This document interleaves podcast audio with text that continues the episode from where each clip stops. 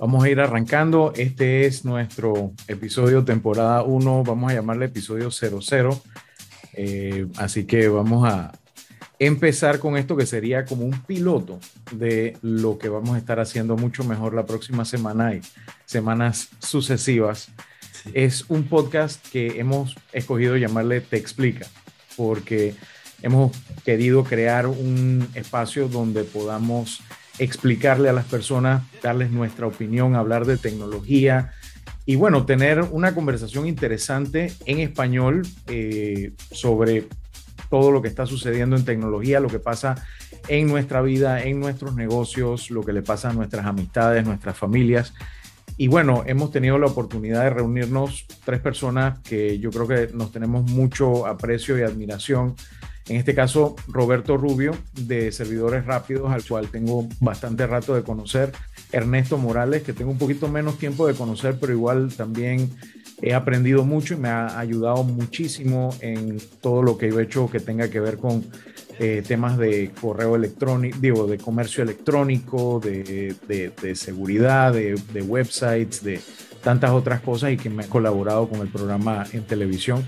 Roberto, obviamente, tuvimos la oportunidad de colaborar con eh, varios sitios web, temas de seguridad, temas de tráfico, etcétera, y seguimos colaborando en muchísimas cosas. Eh, Roberto siempre al día explicándome cosas nuevas y, y, viendo cosas nuevas en temas de infraestructura. Lo mismo Ernesto con el tema de comercio electrónico, así que estamos aquí para hablar con ustedes. No sé si quisieras aprovechar, Roberto, Ernesto, para también para los que de pronto están aquí por primera vez y no les conocen, eh, contarnos un poquito de cada uno su trayectoria, empezando Roberto, por ejemplo. Buenas noches, Alex. Muchas gracias por, por esa presentación tan increíble. Bueno, eh, como tú bien lo dijiste, ya muchos años trabajando en el área de tecnología, hemos hecho todo el recorrido desde armar computadoras en el sótano hasta ahora trabajar con infraestructura, servidores, más que todo mantener arriba la parte que pues mantiene arriba los, los sitios web, las bancas en línea, las tiendas y todas estas cosas que, que antes eran especiales y ahora son de uso diario, ¿no? como bien lo dices, eh, los tres tenemos una amistad basada en, en, el trabajo. Somos, ustedes están en mi, en mi discado rápido, son las personas a las que uno llama cuando tienes una pregunta, Ernesto, en todos los temas de web, en todos los temas de comercio electrónico, eh, cada vez que una web se asoma por el lado gubernamental, eh, no importa quién esté en el gobierno, Ernesto es el que conoce todos esos, esos temas misteriosos gubernamentales. Y bueno, y para, y para todo lo demás existe Alex Newman. Cada vez que tengo que saber qué me voy a comprar, qué cámara me compro, qué computadora, por qué sí, por qué no. Y, y muchos de estos gadgets espectaculares que, que, tengo ahora, todos, todos vienen de donde Alex, que que me mira y se compadece, ¿no? De que Roberto, Roberto, esos audífonos. Entonces hemos querido, como tú bien lo dijiste, expandir estas conversaciones que a veces tenemos en privado y que creemos que pues muy humildemente tendrían un valor para el resto de las personas que suelen llamarnos a preguntarnos y a consultarnos, pues entonces hoy pues, hemos decidido abrirlo y tener estos temas abiertos y, y también retroalimentarnos del, del, público, saber qué quieren, qué quieren conocer y dentro de nuestra experiencia ver qué le podemos brindar y hacerlo lo más ameno y más divertido, menos aburrido posible. Vamos a tratar de que sea lo menos aburrido posible y por eso tenemos gente entretenida como Ernesto. Ernesto, cuéntanos un poquito de tu trayectoria también y qué te trae a Te Explica. En estos días estaba en una en una reunión con unos, unos colegas de, de Venezuela en el cumpleaños 18 de, de WordPress. Y, y empezaron a preguntar, y que, bueno, ¿cuándo fue la primera vez que utilizaron WordPress? Como, como sabrán, pues yo vengo de, ese, de esa área, ¿no? Y yo digo, bueno, yo empecé en el 2001, 2002 y viendo WordPress, hice uno de ellos que, wow, Ernesto, tú eres como el abuelo de WordPress ya. ya me fregaron. Pero bueno, yo llevo en el ámbito de, de, web desde hace, uff, desde que hay internet. Y tanto como Alex, que eh, veíamos los, desde los BBS, los modem de 14.000 audio y cuando eran menos todavía. Y para acá todo ha sido web. Mi vida entera ha sido básicamente web. Eh, antes de eso, pues programábamos puros ambientes de DOS y Linux y esas cosas, ¿no? Pero desde hace unos veintitantos años para acá, pues mi vida la he dedicado en mi carrera y mi profesión a, atender todo lo que es tecnología web. Así que los últimos 15 años hemos estado trabajando con empresas privadas, de gobierno, comercio electrónico, desde los primeros inicios del comercio electrónico también, con todos los clientes que se atrevían hace 15, 16, 17 años atrás. Así que eh, nosotros tres decidimos que íbamos a hacer un, podcast. Hace rato estábamos hablando de que vamos a hacer un podcast, vamos a un podcast, pero vamos. Hasta que al fin, esto, eh, insistiendo, insistiendo, insistiendo, aquí estamos los tres para hacer el podcast. Así que la, idea, la idea de esto es hacerlo interactivo, ahí está el, chat en YouTube. Pueden hacer sus preguntas allí, nosotros las la vamos a responder. Esperamos que el programa sea como de una hora, hora y algo. Tampoco es que en una hora terminamos el programa, pero tenemos temas interesantes que queremos compartir con ustedes durante ese plazo de tiempo. Así que vamos a arrancar con, con tres temas eh, el día de hoy. Vamos a ver qué tal nos va con ese formato. Eh, eh, la idea es hablar de los temas y discutirlo entre nosotros, tomar algunas preguntas y responderlas por ahí mismo. Y bienvenidos a todos y muchas gracias por, por venir y participar con nosotros. Bueno, gracias por esa presentación, Ernesto. Y bueno, a los que quieran hacer sus preguntas, recuerden que vamos a estar todos pendientes del chat por cualquier cosa. Podemos irlas contestando sobre la marcha o al final o como sea. La idea es que esto es algo donde nosotros estamos conversando, pero también ustedes pueden participar cuando quieran, así que vamos a estar pendientes de ese lado. Por mi lado, el primer tema que hemos acordado para el día de hoy es el Windows 11, que ha sido un objeto de, de, muchos comentarios por muchas personas acerca de, bueno, ahora qué es lo que pasa, lo instalo, no lo instalo, cuál es la diferencia, qué trae, qué viene, qué sirve, qué no sirve, me va a servir, no me va a servir. Y de hecho ha sido también de mucha controversia porque incluso hasta la herramienta que la gente de Microsoft tenía en su página web para determinar si tu equipo era o no era en efecto compatible con Windows 11 tuvo que ser retirada porque la gente estaba malinterpretando a veces los resultados, estaba saltando a conclusiones, eh, estaba causando mucho escosor. ¿Ya ustedes han tenido eh, oportunidad de probarlo en una máquina virtual, en algún lado, en un equipo lo que fuera? Ernesto. Yo no he tenido oportunidad de probarlo. Recientemente aproveché que se me dañó una máquina de Windows y me mudé a, a Mac. Pero yo he usado Windows toda la vida. Entonces, Entonces, esto, sí, yo estoy esperando eh, eh, que lancen el, finalmente el Windows 11, arreglar la maquinita y ponerla a andar con Windows 11.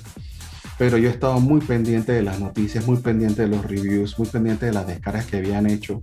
Eh, tengo unas máquinas en la casa que pretendía instalarlo y, no lo he instalado todavía.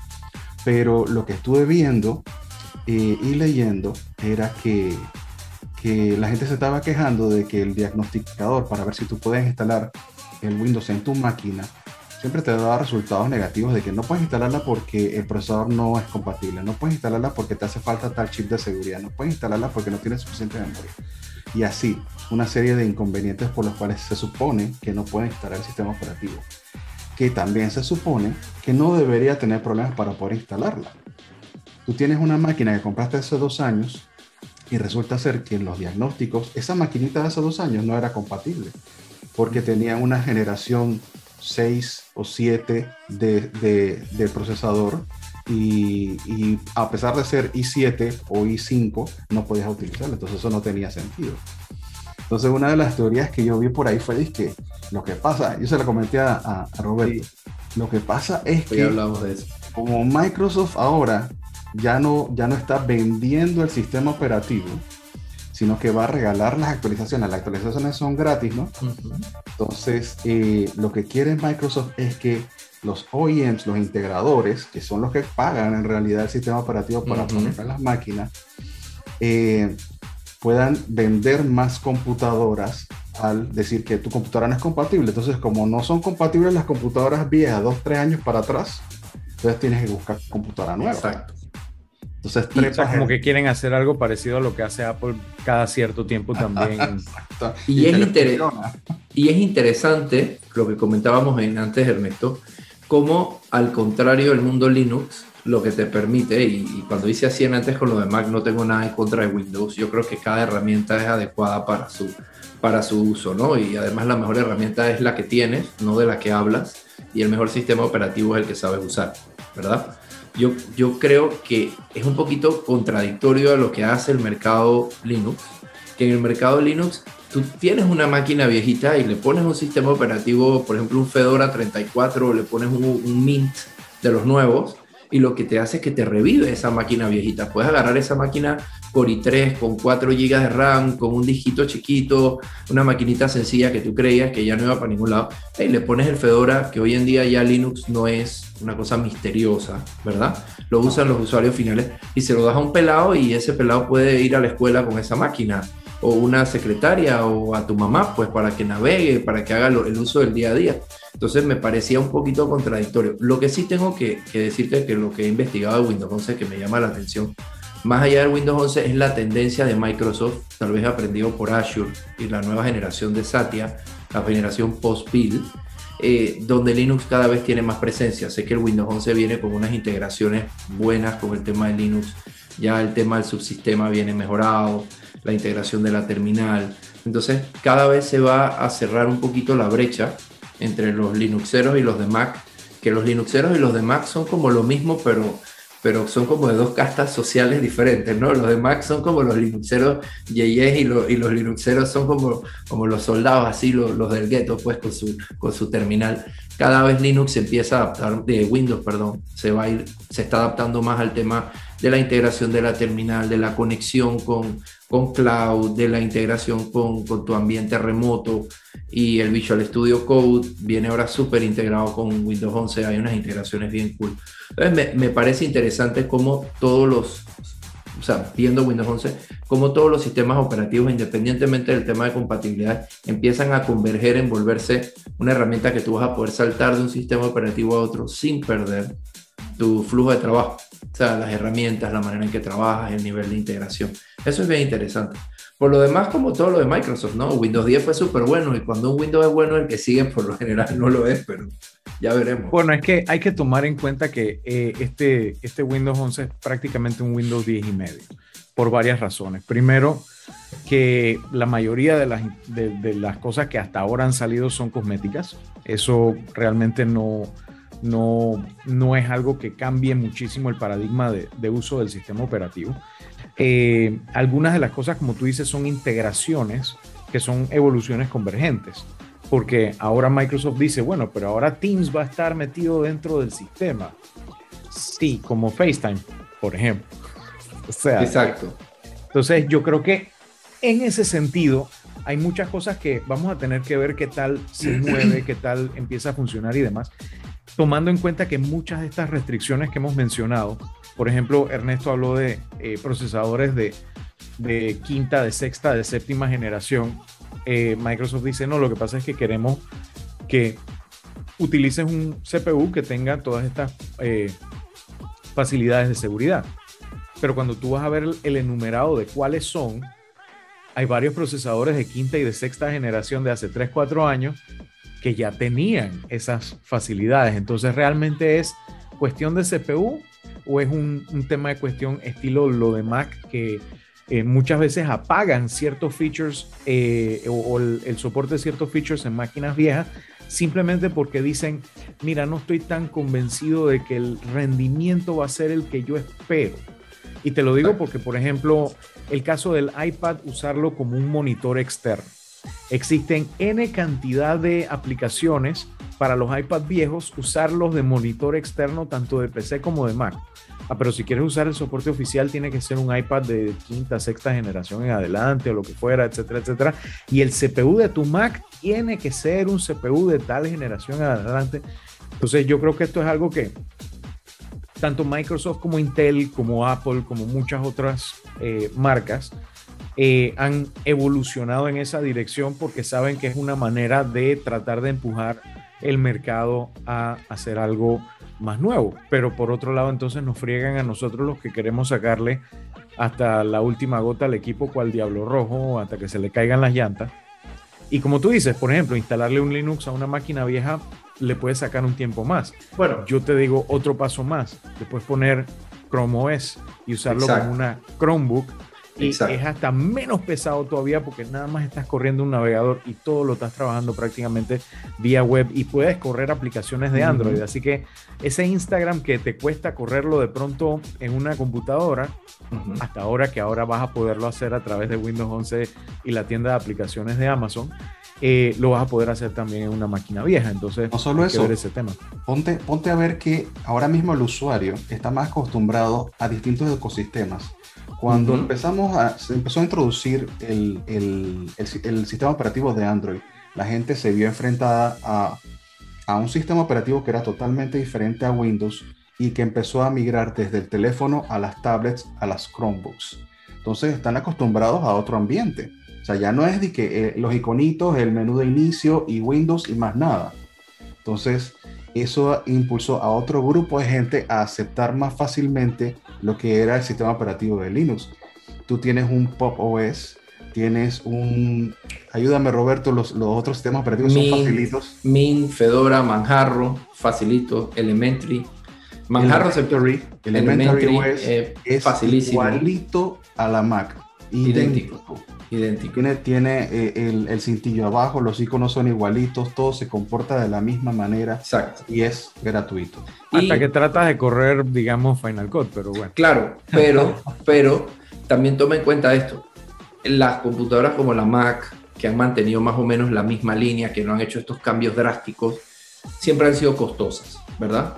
en el mercado de PC entró a competir ahora el mercado móvil. Por ejemplo, mi esposa tiene una tienda y tiene sus cobros por tarjeta y su inventario y su transmisión y todo, y todo lo hace desde un teléfono. Entonces ella realmente dejó de necesitar una computadora y empezó también el mercado de computadoras, de, de escritorio y de laptops en una guerra de precios donde los precios en vez de subir empezaron a bajar y de repente te comprabas un HP, entonces entró en un precio, pero entró Asus pero entró MSI, pero entró, eh, de repente metió por acá HP una maquinita más barata y Dell también bajó de la Latitude que estábamos acostumbrados y de la Inspiron que estábamos acostumbrados a unas series económicas. Entonces de repente ponte a ver, no sabemos a ciencia cierta, estoy especulando esto como decía el chavo. Como dice el, como dice el chavo, esto es un comentario de supositorio, pero hey, ¿cuántos, ¿cuántas computadoras se han dejado de vender, sobre todo de alta gama, porque la gente se ha ido hacia otro tipo de dispositivos.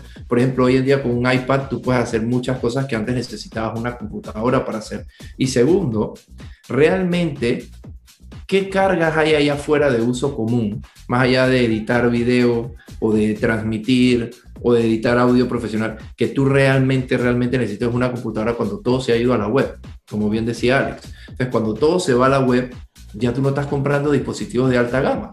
Y ocurre el hecho de que te compras una computadora hoy y te puede durar ocho años. Antes no.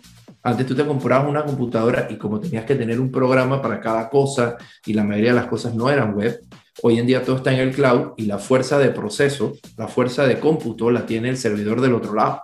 Tú simplemente lo estás operando desde acá. A lo mejor especulando, podría ser como dice Ernesto, y estos manes se dieron cuenta, dije, hay que vender computadoras, ¿no? Hay que volver a, colocar, porque si yo no coloco una máquina, ¿cómo coloco un Windows?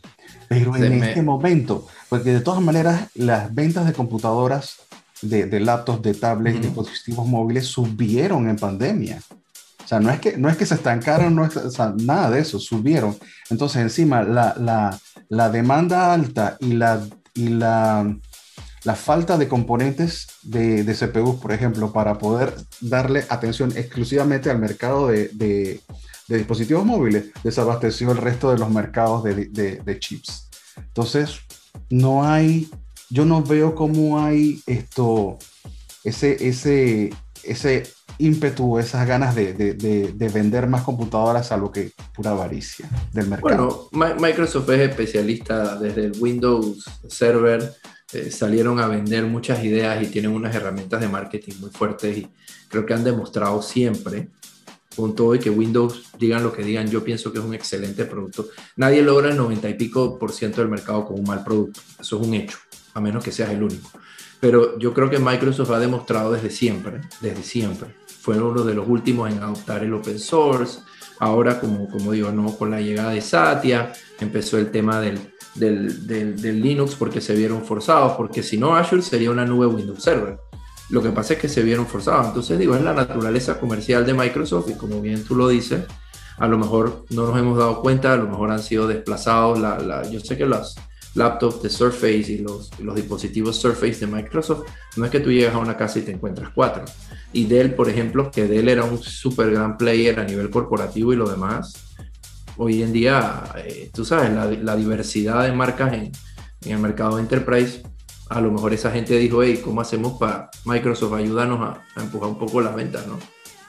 Bueno, tomando en cuenta, exacto, iba, iba a mencionar que Juan Moisés Torrijos está preguntando si piensan que el futuro de los sistemas operativos es ser más integrados unos con otros o cada uno por su lado. Yo tengo mi opinión, quiero escucharla de ustedes, pero quiero ver también el comentario que dice eh, Marcos Achurra de Mad for the Web. Dice, siempre irán cada uno por su lado hasta que la gente deje de usarlos. Y Dani Pineda dice, muy cierto, los precios de computadora no han cambiado en pandemia, subieron. Esto es más o menos cierto. Lo que pasa es lo siguiente. La gente empezó a comprar todos los equipos baratos así de una vez cuando empezaron las clases remotas, cuando empezaron a requerirse para poder trabajar en casa, porque de pronto la computadora que tenían en el trabajo era una computadora escritorio y no se, no se la podían llevar, etcétera. Entonces arrasaron prácticamente con las computadoras de 300, 400 dólares que tenían meses ahí tiradas que nadie las compraba. Y se vendieron cualquier cantidad de máquinas con discos de 500 gigas de plato, eh, con 4 GB de RAM, con procesadores Celeron, con procesadores AMD de los chiquititos, con procesadores que Pentium Silver, cosas así por el estilo. Todas esas máquinas desaparecieron. Entonces, ¿qué quedaron? Las de término medio y las de alta gama. Entonces, las de alta gama la empezaron a comprar la gente eh, de pronto que tiene temas de edición de video, de transmisión, etcétera, gente que hace AutoCAD, cosas así por el estilo y los gamers, porque como hacían falta por culpa de los mineros de Bitcoin y otras criptomonedas, las tarjetas de video cachimbonas para los juegos, dijeron, ¿sabes qué? Agarro, me consigo mi laptop gamer que viene con una RTX 3060, lo que fuera metida adentro, y bueno, me quedo con esa máquina y la voy a tener ahí seteada, no, no la voy a estar moviendo para arriba para nada, pero tengo tremendo maquinón. Entonces, ¿qué quedaron las del medio? Y las del medio eran máquinas que ya tenían un año y pico, dos años ahí esperando que la gente las comprara.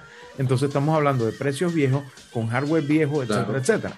Y como mencionó Ernesto, hay cualquier cantidad de escaseces en temas de RAM, en temas de video, en temas de disco ahora por culpa de otra criptomoneda llamada Chia que utiliza espacio en vez de tiempo de CPU para mostrar su, su, su valor. Entonces, todo eso ha sido una tormenta perfecta para complicar las cosas, sobre todo que cuando la pandemia pegó en China, pegó en el peor momento porque venían las vacaciones de Año Nuevo, de Año Lunar Nuevo y todo lo demás. Cerraron fábricas, se murió un poco de gente. Entonces, de verdad que ha sido como una acumulación de factores. Ahora, regresando a lo que estábamos hablando, que es el tema del sistema operativo, la pregunta de Juan Moisés es muy, muy interesante ¿Qué piensan cada uno de ustedes? Por ejemplo, Ernesto, ¿qué tú piensas del futuro de los sistemas? Si serán más integrados unos con otros, cada uno por su lado, ¿qué piensas tú? Yo diría que, que sí vamos para allá. Mira lo que está pasando con, con Windows. Windows ha bajado sus, sus murallas, ¿ok? Para tratar de integrar más a Linux dentro del sistema operativo, ¿ok? Y, y ahora tú puedes instalar aplicaciones de Android directamente desde la tienda de Windows, Windows 11. Entonces, eso obviamente es cierta apertura. Eh, yo lo que me pregunto es, ¿eliminarán la tienda de Windows del todo? Pues se supone que tú debes, tú, ellos están promoviendo todavía su tienda. ¿Cuál tienda? sí, pues. Pero ahí está y la, y la siguen promoviendo pero ¿cuál será el futuro de la tienda ahora que están integrando todas las aplicaciones o que puedes eh, instalar las aplicaciones de Android en Windows? Entonces, yo pienso que estas aperturas se van a seguir dando. Que haya unión, pues técnicamente, tecnológicamente, son sistemas operativos muy disímiles. Eh, así que no lo veo, no lo veo pasar. Y Apple es muy cerrado con respecto a su sistema operativo, muy cerrado. Y cada vez va enlazando más el sistema operativo y la programación con el hardware. Así que yo no veo eso pasando. Pero sin embargo, Windows sí lo veo cambiando. Hay que ver qué, qué tanto evoluciona y qué tanta apertura esto van a tener los próximos años. Pero sí, esta, esta versión, la versión 10 y la versión 11 de, de Windows, tiene una mejor apertura hacia otras tecnologías, sobre todo la de Linux, porque saben que están, están excluyendo un pedazo grande del mercado y ahora los han estado incluyendo. Mira el, mira el boom que hizo sobre los, los programadores, los developers. Ahora sí vamos a Windows, vamos a, instalar el WSL, vamos a programar directamente desde Windows y todo el mundo tranquilo y contento ahora con su vida y no tenían que preocuparse por el Linux o, las Macs. O sea, sí hubo un impacto. Sí. Entonces, esto, pero, pero al contrario, vamos a hablar de ese tema en, Ahorita como en dos temas más, eh, con la M1, los chips, etcétera. Vamos a darlo hasta ahí, pero dentro de un ratito vamos a hablar de eso. Yo te, yo te digo rapidito que yo creo que no va a haber una integración en los sistemas operativos. Yo creo que va a haber similitudes en la forma en que se usan, pero no va a haber una unión. Y de hecho hay tres corrientes claras hoy en día. Antes las corrientes eran Windows, Linux y macOS, ¿verdad? Ahora las corrientes son dispositivos móviles de Apple, dispositivos móviles de Android y todo lo demás. Le hace Linux y las otras hierbas, ¿no? Entonces, yo creo que la integración de la tienda de Android en Windows te, demuestra que, que el 80% del tiempo que tú estás usando un dispositivo o el 80% de las cosas que tú haces las haces en un dispositivo móvil. Cuando Windows ha tenido que traer tienda de Android es porque la gente quiere saltar de su teléfono a su computadora y sentirse con la misma experiencia, no al revés. Antes tú decías Windows era el estándar y todos los Linux, todos se querían parecer a Windows. Ahora no, ahora el teléfono es el estándar. El teléfono es democrático. Tú te puedes comprar un, un, teléfono Android que cuesta 70 dólares y tiene el mismo Android que el último, de la última marca, para no mencionar marcas, ¿verdad? De las últimas marcas eh, y de las más finas marcas que usan Android, ¿cierto? Y es el mismo Android, que no corre igual, que no es la misma cámara. La diferencia es el gravy, ¿verdad? La diferencia es el gravy y el adorno. Pero el corazón y la usabilidad es la misma experiencia. Y lo usa mi mamá de 74 años como lo usa un niño de 3 años, como lo usa el profesional de tecnología. Entonces Microsoft se dio cuenta de que la gente ya quiere usar, quiere venir de allá para acá, no de acá para allá. Segundo, los programadores hoy en día son las superestrellas de la tecnología. Yo creo que la gente mejor pagada y más necesitada en el mundo conectado y, y, automatizado de hoy son los programadores.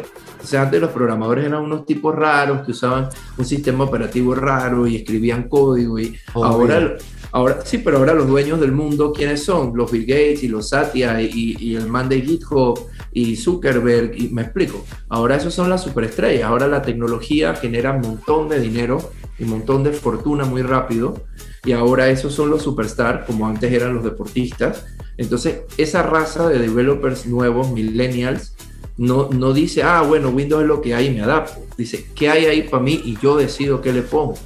Entonces, ¿sabes? Esa es la otra corriente que va por el lado un poquito más de Mac. Mac tiene más a los developers, a la gente que, que está en la parte de edición de video no lineal, la gente que trabaja audio. Los creadores. Los creadores, exacto. Entonces, cuando tú tienes a los creadores de ese lado, esos creadores influencian. ¿Y de dónde vienen? Del iPhone. Yo soy un híbrido raro porque yo uso teléfono Android y lo defiendo y uso Mac en la computadora y la defiendo. Entonces, pero la mayoría de la gente que usa Mac está cuadrada en ese, en ese ecosistema que, hombre, es full calidad, es full estable, es muy poderoso, pero es costoso. Entonces, a Windows, ¿qué le tocaba? O sea, tengo que o crear un ecosistema que ya lo trataron de hacer con el Windows Phone y no le sirvió, o pegarse de la ola proletarial, porque al final, ¿quién tiene el 90 y pico por ciento del mercado de móviles? Android. Entonces yo dice, si yo tengo el 90 y pico por ciento del mercado, o el 70 o el 60 o lo que manejen ahora en desktop, bueno, me pego con Android, voy a ser imparable, por, decir algo. Eh, están haciendo lo contrario de cuando sacaron el Windows Phone con, con Nokia. Mira, para, para, ir cerrando el tema, puedes saltar al, al siguiente tema. Quería dejarles una noticia que salió hoy de Microsoft, ¿no? Con respecto a Windows 11. te lo voy a leer rapidito. La oferta de actualización gratuita, o sea, esto dicho por Microsoft, o sea, que tú puedes actualizar de forma gratuita, ¿ok? Eh, no tiene fecha de finalización específica, ¿ok? Para los sistemas elegibles, o sea, nuevamente para los que califiquen dentro de los requerimientos de hardware. Sin embargo, Microsoft se reserva el derecho de eventualmente finalizar el soporte para la oferta gratuita. O sea que probablemente después que finalice ese periodo gratuito de, eh, actualización, de una vez va, a venir también, o puede que venga, esto, pagar por actualizar tu copia de Windows. Así que hay que estar atento con eso. Va a ser, como la, va a ser como la placa vas a pagar cada cinco años y en vez de darte una placa te van a dar un sticker. Bueno, lo mismo. Vas a pagar menos, vas a pagar menos, pero te actualiza. Y, digo, si tú no tienes la intención de hacer algo, ¿para qué lo anuncias? ¿no? Entonces, si te lo están anunciando desde ya. El golpe no se avisa. Exactamente. Bueno, déjame decirte algo, por lo menos también para la gente que está preocupada y que bueno, y entonces qué yo hago con mi Windows 10 si el Windows 11 no lo puedo poner o lo que fuera pues tomen en cuenta que el soporte de Windows 10 estará funcionando hasta el 14 de octubre del 2025. Así que tienen muy, muy, muy poca razón para preocuparse en cuanto a temas de seguridad y estabilidad eh, por todo ese tiempo. Y lo más probable es que veremos todavía muchos equipos funcionando perfectamente con Windows 10 hasta ese entonces. Por un lado. Por el otro, eh, mencionaste lo de la tienda de Android.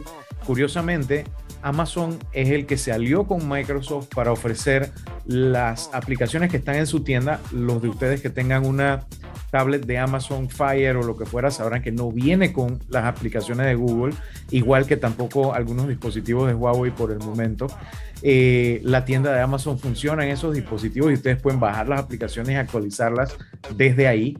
Así que van a poder utilizar todas las aplicaciones que están en Amazon, en la tienda de Amazon, en Windows. Y si quieren jugar con el Windows, una recomendación, Oracle VirtualBox es gratuito, lo pueden utilizar en todos los sistemas operativos, Windows, Mac y Linux, y pueden pasar las máquinas virtuales de un lado para otro. Pueden crear una máquina virtual, hacer las pruebas con el Windows, ver qué tal les va, si les gusta, si no les gusta, y de ahí entonces eh, ver cómo lo trabajan. Así que bueno. y en el 2025 se van a getfedora.org y hacen un USB que ponga Fedora y cuando ya Windows 10 no les sirve, le ponen Fedora 47 que va a haber en esa época y siguen funcionando. ya tú verás a la gente, hablando, ya tú verás a la gente hablando en el 2030 y de que yo todavía uso Windows 10.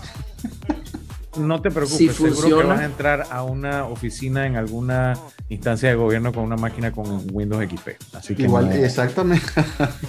Igual que tú ves ahora todavía gente usando Windows XP y vainas así. Qué locura. Así es. Si funciona, si te funciona, si te produce en ese momento. los, problemas de seguridad. eso, que es el Mira, yo lo, yo lo entiendo. Yo lo entiendo, por ejemplo, en un equipo médico industrial que no se conecta del internet. Claro, claro. Bueno, y que los equipos médicos que trabajé por, por, un buen rato con ellos, las versiones de Windows viejos que tú ves en un equipo médico, es una versión de Windows que lo único que tiene de Windows es el logo, porque eso lo agarraron, lo bajaron, lo, lo operaron, lo cortaron, lo ajustaron, y es un Windows muy cerrado que un tiene... Bonsai. Es como un bonsai, está hecho específico para ese equipo médico. Sin, es básicamente un jumper. Eso está hecho para que el equipo arranque y punto. Y, corra la aplicación. Que usan Windows y con suerte le puedes correr solitario.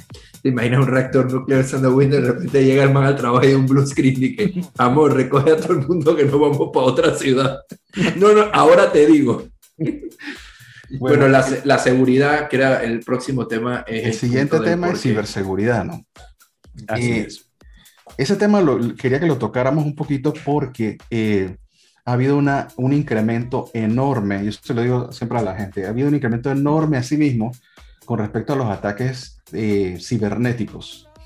Y, no estamos hablando de ataques de, que me hackearon la cuenta de Instagram, no estoy hablando de eso. Aunque, pero hay bastante. Pero sí hay un incremento. Estoy hablando de todo tipo de ataques en todas, en todas las escalas. ¿Qué pasa?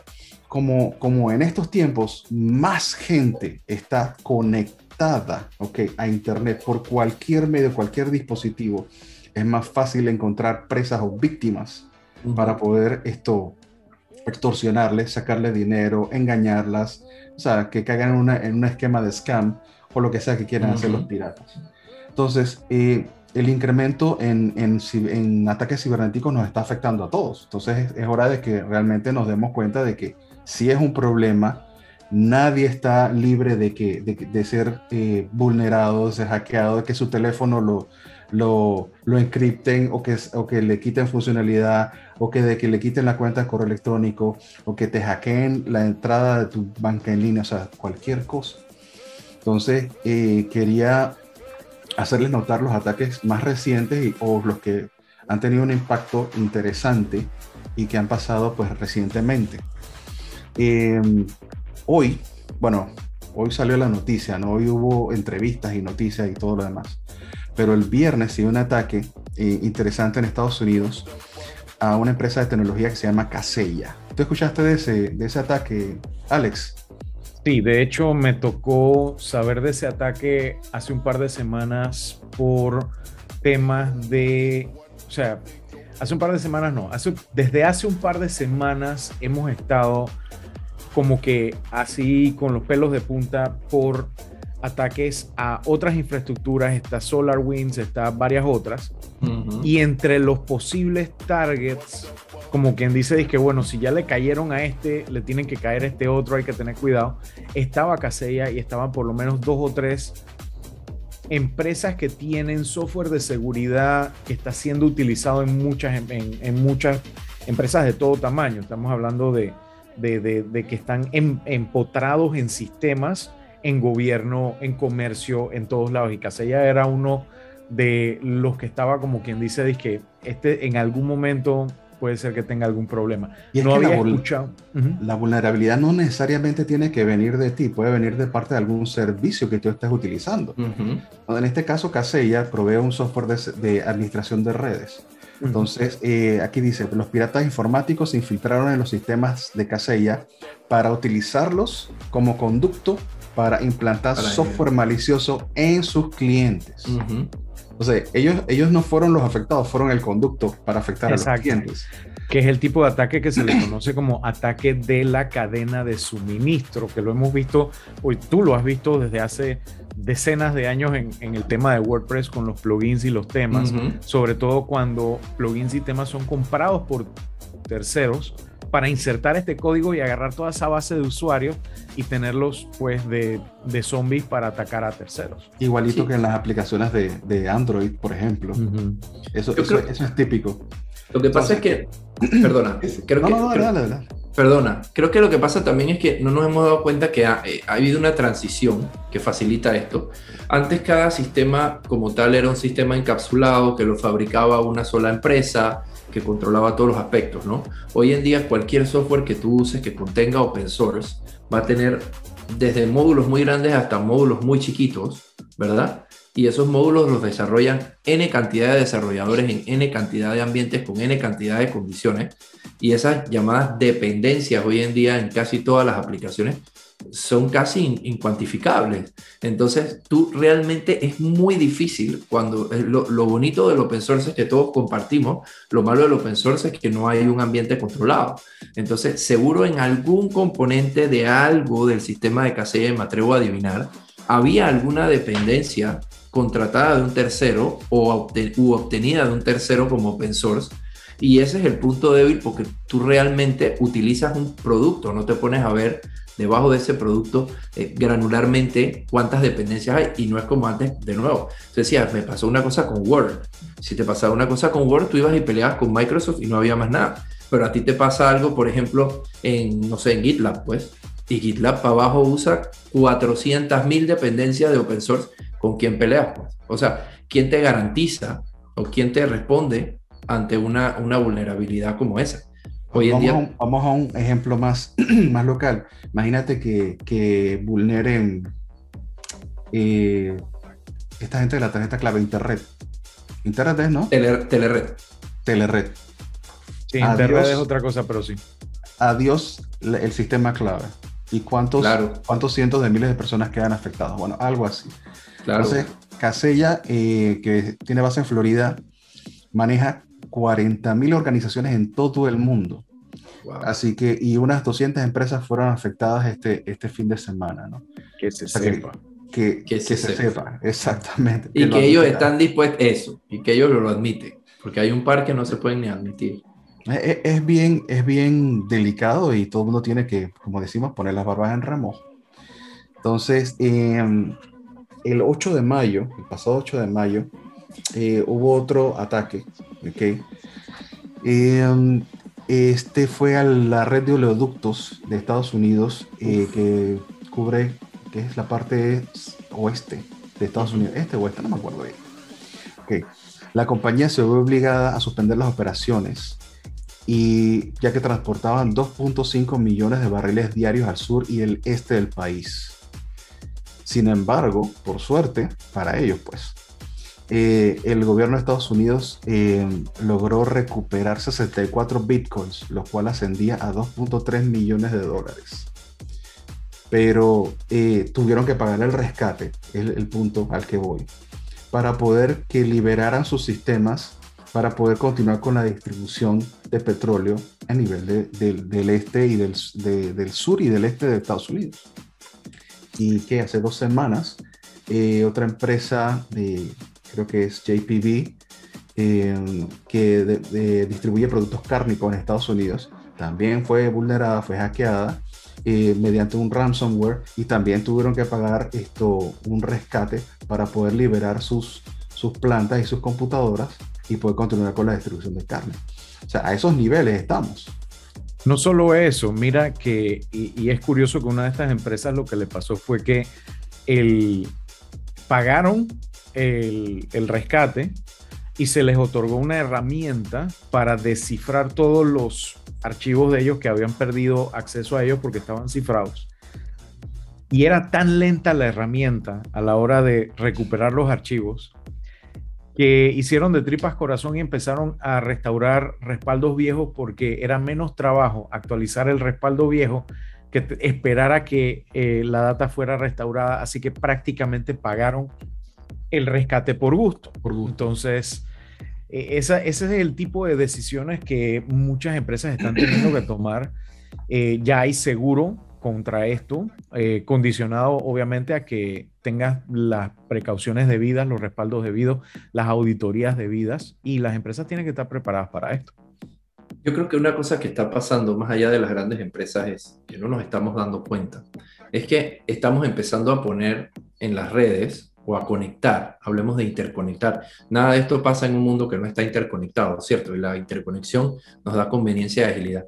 Pero estamos empezando a colocar nuestro dinero, ¿ok? Eh, el Dios dinero que para todo el mundo, ¿sabes? El dinero es lo primero. Y lo segundo, estamos empezando a colocar nuestras vidas, literalmente, nuestras vidas en las redes sociales y en estos sistemas. Y cuando digo nuestras vidas no me refiero a mis fotos y mi itinerario, me refiero a que, como dijo Ernesto, yo tuve una situación que estuve en una clínica y cuando fui a pagar para que admitieran a mi esposa en una urgencia médica, el sistema clave del banco que utilizo estaba caído, ¿verdad? Y en el otro banco no había transferido dinero, en el otro banco no tenía suficiente dinero para, para cubrir el gasto, y como no había sistema clave, había una vida de por medio, o sea, literal. Entonces, sabes, de repente las empresas y las personas, y lo vemos hasta en estas grandes corporaciones, se toma la decisión de colocar algo sobre una plataforma interconectada sin tener realmente, realmente en cuenta cuáles serían las consecuencias de, ¿verdad? Y, y, como vamos impulsados por la tendencia y por la moda de ir hacia el mundo conectado, porque en parte también es moda, conectamos cosas que tal vez no debieron ser conectadas, me explico. Y además, eh, creo que tú lo mencionaste al principio, eh, Alex, estas empresas se fijan en el famoso cuadro de cuadrante de Gartner y dicen, sabes, a nadie lo han votado por comprar un firewall de Forti, eso, me explico. Y a nadie lo han votado por comprar un antivirus de Cimant, eso, ¿verdad?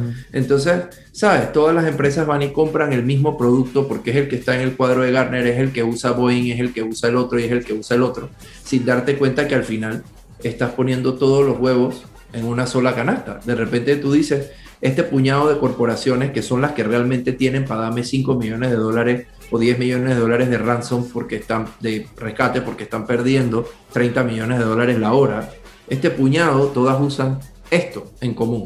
Ni siquiera tiene que ser el firewall, alguna pendejadita que usen en común y por ahí se van los atacantes. Entonces, eh, creo que la medición de riesgo es algo en lo que como personas fallamos.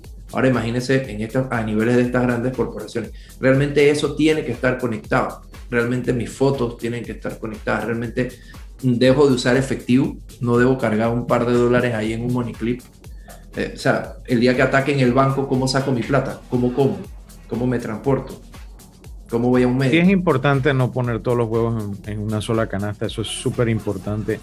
Y es el tema que tú mencionas, gestión de riesgo. La mayoría de nosotros los seres humanos no estamos acostumbrados a gestionar el riesgo más allá de lo que tenemos enfrente. O sea, el, el peleo o me lo como o, le hago ojitos, o sea, son los tres instintos más o menos, o salgo huyendo. O sea, es, son los instintos que normalmente tenemos. El decir, que bueno, pero eh, voy a prepararme para, mientras más abstracto, más futuro, más lo que fuera sea, más difícil es. Y en defensa de todos los forticosas y los cimantecosas y todo ese poco de cosas, lamentablemente en muchos departamentos de tecnología, en muchos ejecutivos, directivos, emprendedores incluso, piensan que eh, la seguridad es un software que tú instalas, un parche que tú pones, y no, es simplemente hacer las cosas de una manera en que tú sepas, Prender y bueno, si pasa esto, hago esto. ¿Ah? Prender y olvidar que está ahí. Exacto, y eso, no, funciona, No, es una, no es una curita, no es una bala de plata, no es una varita mágica que tú dices, ya, entonces ya lo resuelves. Entre, entre las, los, el alza de ataques que, que, hemos visto, por lo menos en la parte, en la parte mía, Roberto tiene que, que estarlo viviendo también, la parte web, el día a día. tecnología web, Mira, eh, sitios que, que, nunca habían sido atacados dentro de la, la, estructura, nosotros de repente están sufriendo ataques. Ataques de inyección, ataques de, de, suplantación, ataques de lo que tú, de lo que tú creas, quieras. perdón. Y el propósito no, no, es necesariamente, y mucha gente lo confunde, es robarte información. ¿Qué información te van a robar de un sitio de, de, de mercadeo de, tu empresa? Nada. Es que por medio de tu sitio web o por medio de tu servidor inyecten una plataforma para poder generar correos electrónicos de scam y poder mandar esos correos electrónicos a miles o millones de personas. Pero están utilizando tu, plataforma, tu infraestructura o tu servidor. Y, y una cosa, continúa, perdona. Entonces, eh, eh, nosotros estamos viendo que hay un incremento en ese tipo de ataques, o sea, por lo menos de nuestra parte y nosotros tenemos que entonces incrementar también las medidas de seguridad que implementamos para cada instancia, para cada cliente, para, para tratar de levantar esas murallas y, que, y, tratar de impedir que haya más ataques.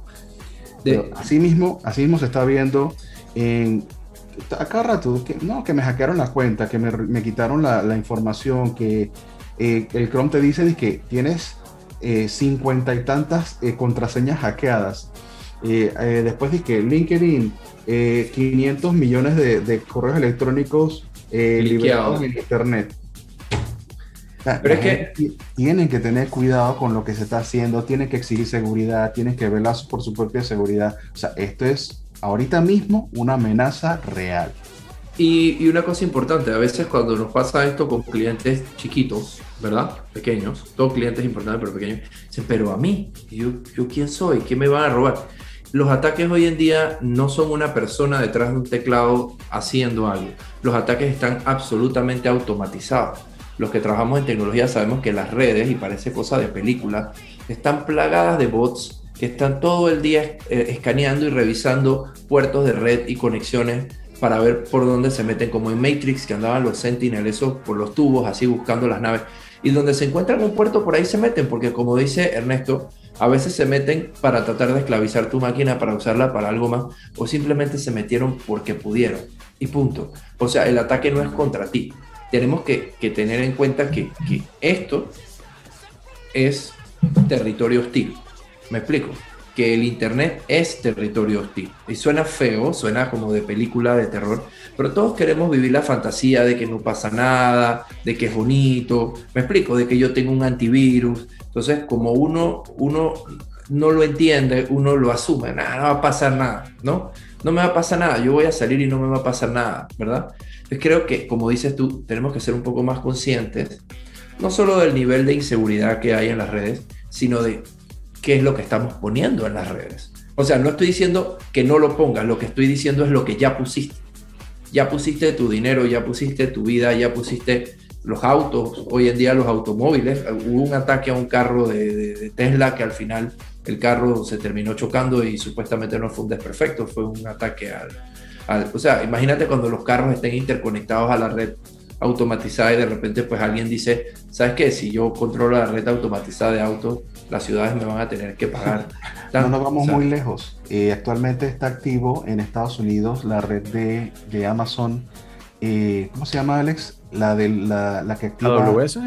No, no, no, no. La red que se activa con los dispositivos Echo o los dispositivos inteligentes de Amazon. Eh, sí, ellos tienen... Sí, Amazon Neighborhood o Neighborhood o algo así por el estilo. Algo así que, activa automáticamente un pedazo de tu red Wi-Fi para compartir datos entre todos los dispositivos Amazon que estén Sidewalk. Sidewalk, correcto. Sidewalk. Para compartir entonces la señal entre distintos dispositivos y facilitar que, tú puedas encontrar un, teléfono perdido, un dispositivo, lo que sea, una tablet eh, o un tag de, NFC que tú tengas enlazado con tu teléfono, etc todo eso puede ser vulnerado. Tu, tu, cámara, digital que está en el, en el, Porsche o que la tienes dentro de la casa, el, el, timbre, todo es vulnerado. Y te metes al, al buscador que se llama Shodan, S-H-O-D-A-N, te metes a Shodan y en Shodan le pones la marca y el modelo de una webcam y lo pones a buscar y te encuentra todas las webcams que hay conectadas en ese momento y la gran mayoría tienen el usuario del password admin admin o admin 1234 y, quedas, y quedas viendo la cámara adentro del cuarto de una persona, de alguien que simplemente la compró, no leyó el manual y dijo, no, esto es una cámara para yo ver en mi celular y para qué le voy a cambiar el password si quién me va a querer ver a mí. Tengo la cámara y funciona que chévere y, eh, todo mundo. Y, quién me va a querer ver a mí y ese es el punto mucha gente va a querer. Tú sabes que, tú sabes que es curioso también, eh, la gente de Ring que hace las cámaras, eh, hacen cámaras, para el timbre, toda una serie de cosas.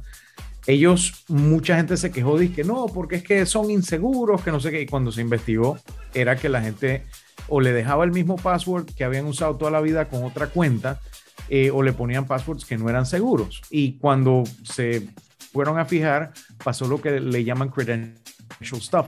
Ah, es que yo usé un correo de Yahoo del 2009 con el password que yo estoy usando desde el 2004 y eso fue objeto de una fuga de información. Y como fue objeto de una fuga de información, simplemente probaron esas mismas credenciales y quedaron usándolo. Entonces ahora, si tú tratas de configurar una cámara de Ring o cualquier dispositivo de Ring, por ejemplo, yo tengo uno aquí, esta es la entrada de mi, de mi apartamento y yo estoy viendo en tiempo real y puedo hablar con la persona que está ahí en cualquier momento y contestar incluso el timbre cuando no estoy en la casa.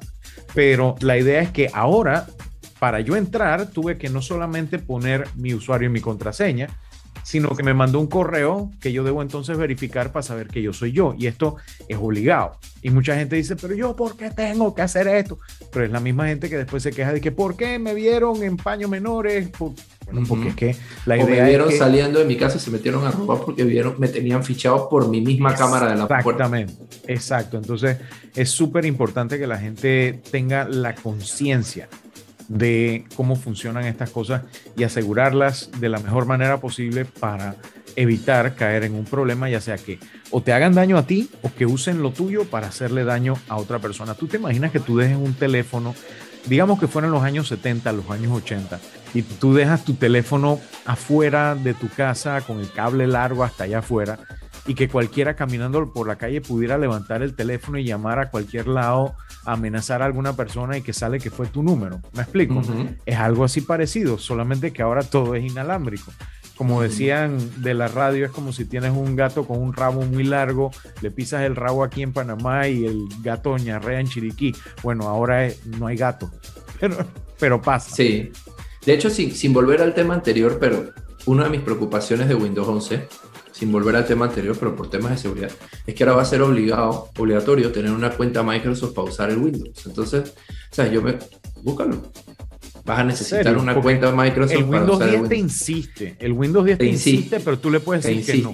Pero ok, tienes que instalar Windows 10 sin prenderle el Wi-Fi para poder no seleccionar una cuenta Microsoft. Tiene una mancha, pero el Windows, eh, el Windows 11 es una conexión a Internet y una cuenta de Microsoft. Por eso. Entonces, ¿qué sucede? Eh, ahora la computadora por la cual yo pago ya, no es, ya no es mía. Porque ahora la cuenta de Microsoft la tengo que abrir y darle permiso a Microsoft de ver y de hacer y, confiar de que ellos no están viendo y, y, no viendo lo que yo hago. Entonces, de nuevo, ¿qué más van a tener? ¿Qué más va a haber expuesto mío allá afuera cuando yo tenga una computadora que tiene una cuenta de Microsoft y la uso por allá afuera? Entonces, claro, todo el mundo te dice, ah, tú te estás viendo esas películas. Tú eres dueño de, tu vida. Exacto. Eh, exacto. Entonces, digo que las teorías de conspiración. Exacto. Entonces, ¿sabes? Skynet, Skynet se nos está acercando para los fans de Terminator y, no, y no es drama. O sea, al final, miren mi Instagram. Yo no sé por qué la gente me sigue. Yo no tengo ni una sola publicación en Instagram porque yo lo único que tengo para publicar es lo de mi empresa y ahora te explica y no tengo más nada que publicar. no hay nada en mi vida que yo necesite compartir con nadie y que nadie pueda usar en un momento dado en mi contra. Entonces, de nuevo, es la moda. Excepto con Ashley. Ah, por supuesto. No, pero esas cosas, yo, le, yo hasta para eso le pido permiso. Si no, les recuerdo que nos puedan dejar sus preguntas en el chat de YouTube. Así que eh, estamos leyendo todos sus comentarios y, sus saludos. Así que saludos a... todos los que nos están viendo eh, por el YouTube y gracias por, por venir. Eh, estamos, estamos con el último tema ya próximo a comenzar. Déjame, déjame meter un comercial. Meter un comercial aquí les invito a todos que visiten el sitio de comunidaddoyo.org. La comunidad Doyo que la dirige nuestro amigo Eduardo Snape hace un esfuerzo muy grande en crear, eh, en crear doyo.org, comunidaddojo.org. Hace un trabajo muy fuerte en, en, difundir este conocimiento de la ciberseguridad. Ellos participan de WUSEC, que es Women in Security, un movimiento que trata de incluir más a las mujeres en el mundo de ciberseguridad. Ahora van a empezar a ver algunos temas de seguridad para usuarios.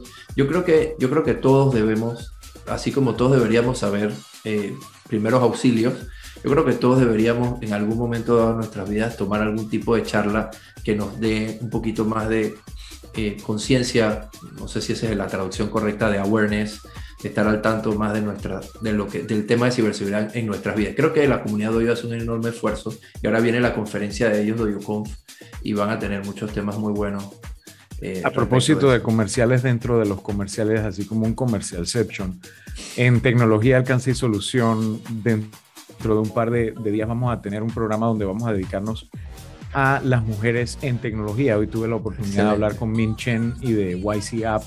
Eh, muy, muy interesante el tema, así que te voy a molestar ahora luego para hablar con el profesor Snape para que nos ponga en contacto con el grupo de Women in Security, porque es, es un área que dentro del área de STEM, dentro del área de tecnología, donde las mujeres no están teniendo la representación que deberían tener en seguridad, es hasta más difícil todavía y es donde más se necesita. Así que este, voy a estarte ladillando en ese sentido y no se lo pierdan en RPC. Ahí nos manda Juan una, una pregunta. Eh, las grandes quieren eliminar los passwords. ¿Cómo funcionaría un sistema passwordless?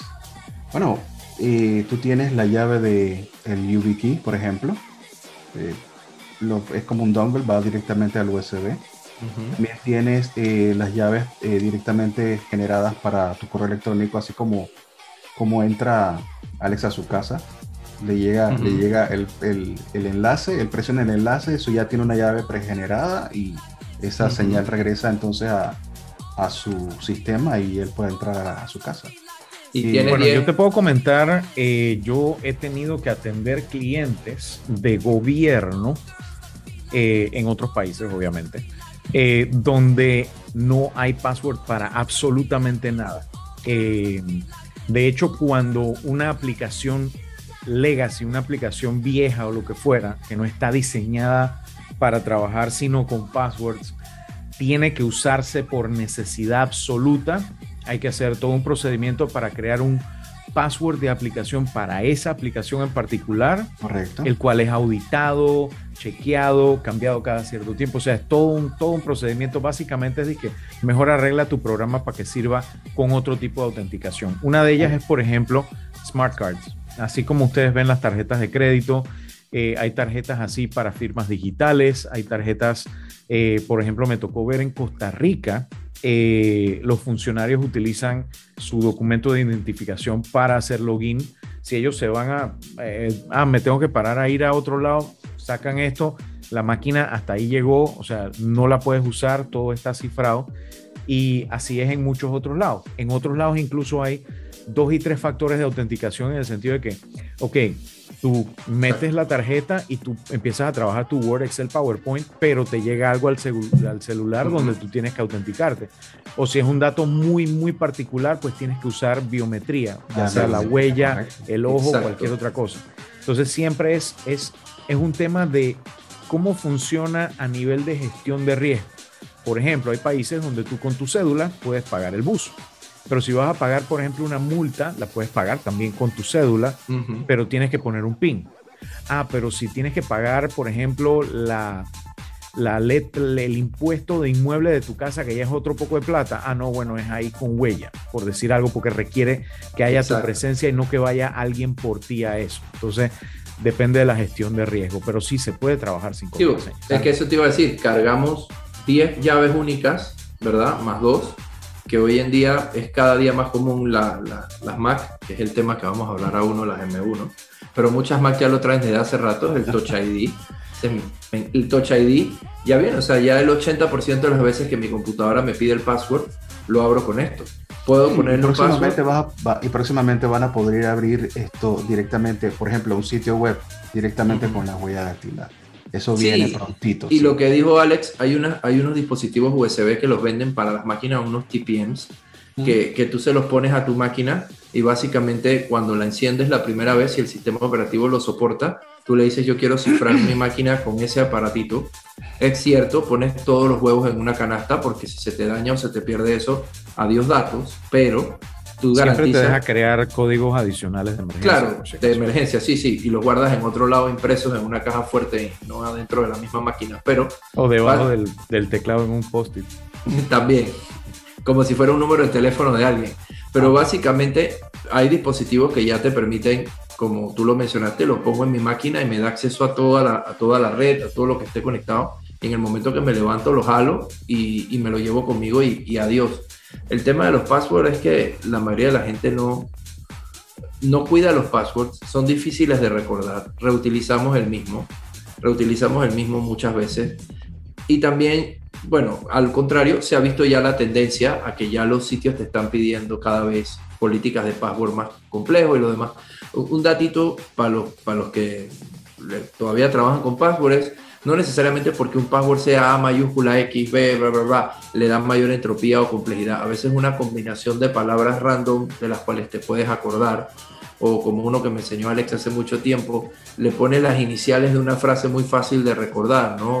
El Padre Nuestro que estás en el cielo, y entonces porque eres católico y todos los días lo rezas, entonces agarras las iniciales de eso y le pones tu fecha de nacimiento al final y resulta un password muy complejo y muy fácil de recordar. Y lo que letras y números de esa manera. Sí, sí, y de repente si es el del banco, entonces es eso mismo y le pones la palabra banco, si es la Mac es eso mismo con la palabra Mac, si es Windows, la máquina Windows es eso mismo con la palabra Windows. Entonces son passwords diferentes, pero tú los puedes construir. Dice, ok, es mi base más este detalle. De repente te ayuda, pero los passwords son, son historias a veces no, tienen que enredarse con un password tan complicado, tan complejo, 18 caracteres y todos tienen que ser una combinación de mayúsculas, minúsculas, números, símbolos. Eh, sí, y una frase, una frase debe ser más que suficiente. Una frase que solo conozca uno, que tenga de repente la combinación de, caracteres. Yo, puedo darles un consejo, y esto es parte de lo que yo le mostré a, a Roberto. Por ejemplo, tú ves esta que está aquí ya te la sabes. y se la sabe la mayoría de las personas que nos está viendo. es la primera letra victoria. en el campo feliz de la Unión, 1903, signo de admiración. Ah, tú eres francés, no sé, invéntate como Alonso Enfant de la Patrie 1789, por decir algo. O tú puedes poner disque Welcome to Welcome to the jungle. We got fun and James. Y así, por ejemplo. Cualquier cosa que ya tú te sepas. No, no, no, no, no, no, no, no, no, no, yeah, yeah. Exacto. La idea es que cualquier cosa que Lo estaba puedas saber esperando. y que si se te olvida la puedas buscar en Wikipedia, te sirve. Ahora, ¿cuándo no es bueno si lo puedes buscar en Wikipedia?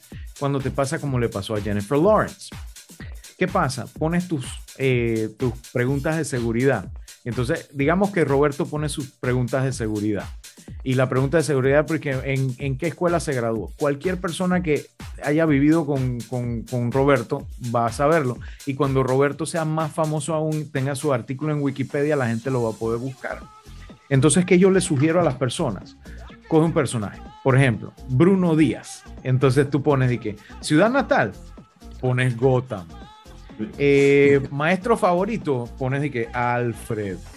Primera mascota, pones Robin. Lo que, lo que tú quieras, pero y si se te olvida, ¿qué vas y lo buscas. chico maravilla. Bueno, esa es la idea. El La joven idea mantequilla. Exacto, entonces la idea es que tú puedes agarrar cualquier personaje y entonces utilizar las respuestas o ponerte creativo, que ciudad natal, Sodoma. Exacto, Sodoma y Gomorra, por ejemplo, esa es una de las que he puesto así de, de, de- ¿cómo se llama?, de, de respuestas de preguntas de seguridad. con un poquito de seriedad. ¿Por qué los passwords también cada vez valen menos?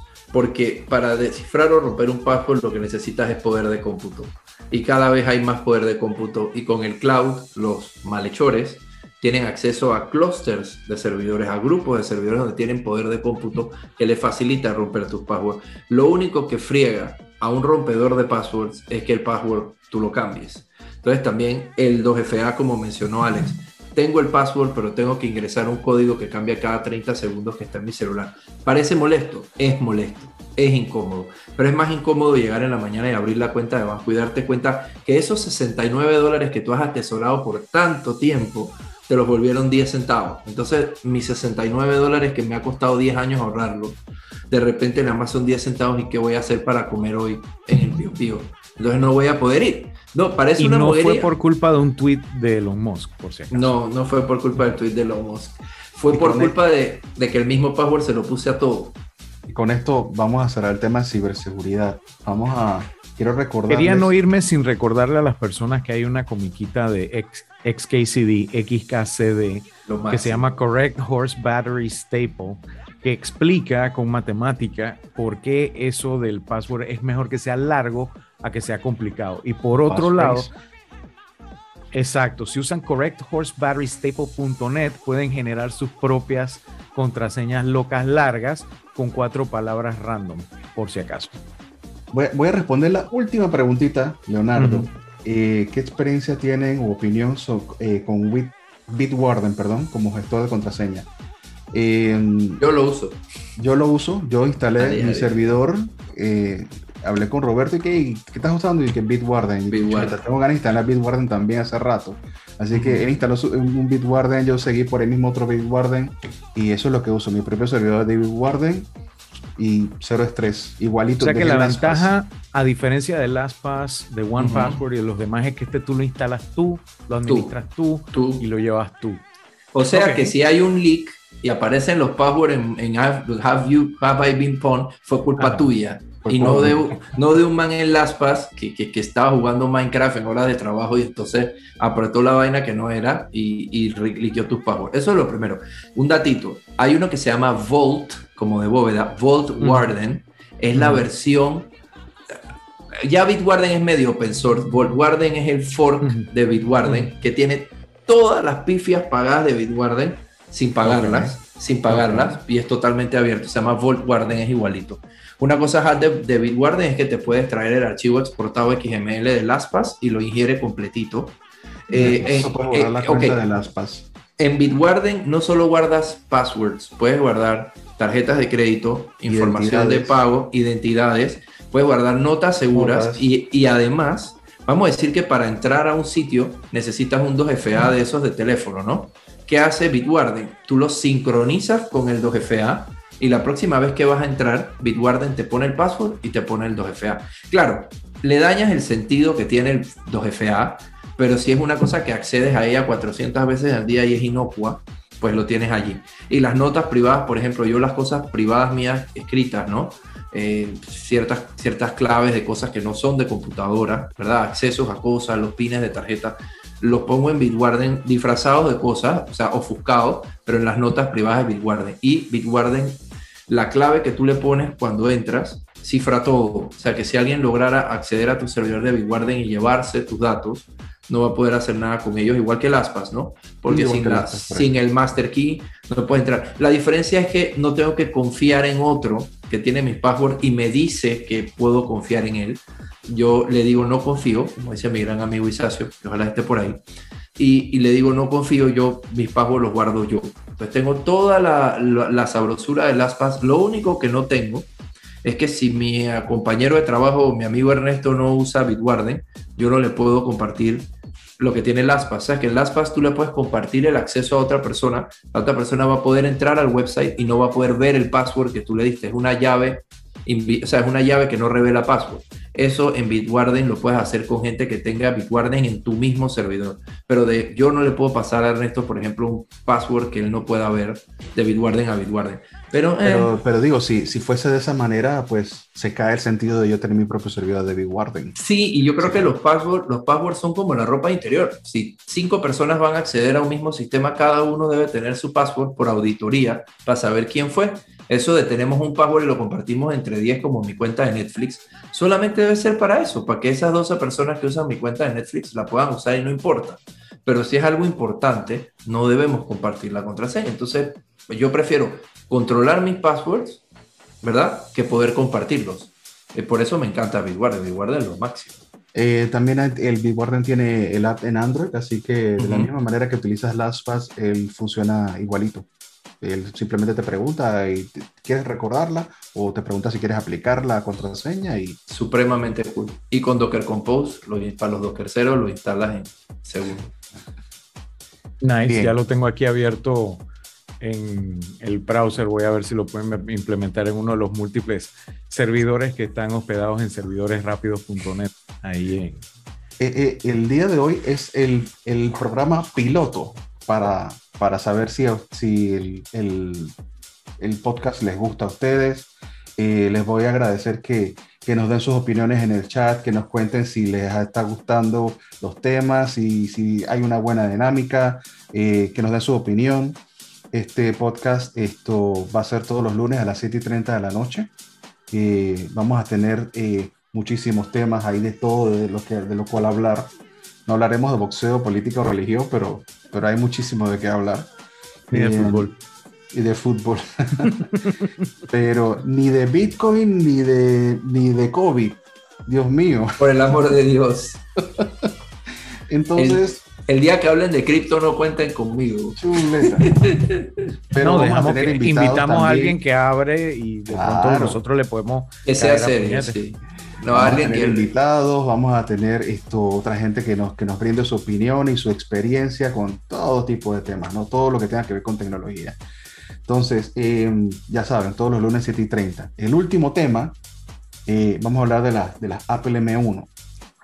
Está, está un poquito sopeteado en inglés, y eso que se diría que, como todo lo que hablamos, todo lo que uno ve eh, está siempre en inglés, todos los, los canales de YouTube, los reviews, todo está en inglés, así que tenemos que, tenemos que tener estos tipos de temas que uno siempre tiene que activar los subtítulos y ver cómo todo, está todo mal subtitulado, mal traducido, para poder entender qué es lo que están diciendo. Hasta los mejores precios de las M1 están en inglés, porque en la página en español están más cara. y en España. Ah. Entonces, vamos a hablar del Apple. Roberto se muere de ganas de hablar de las Apple mira, yo, ¿M1 o una M? Convéncenos. Mira, yo te voy a decir una cosa categóricamente, para mí, opinión mía, porque no me gusta decirle a los demás qué hacer. Si yo digo algo y los demás lo hacen, es asunto suyo.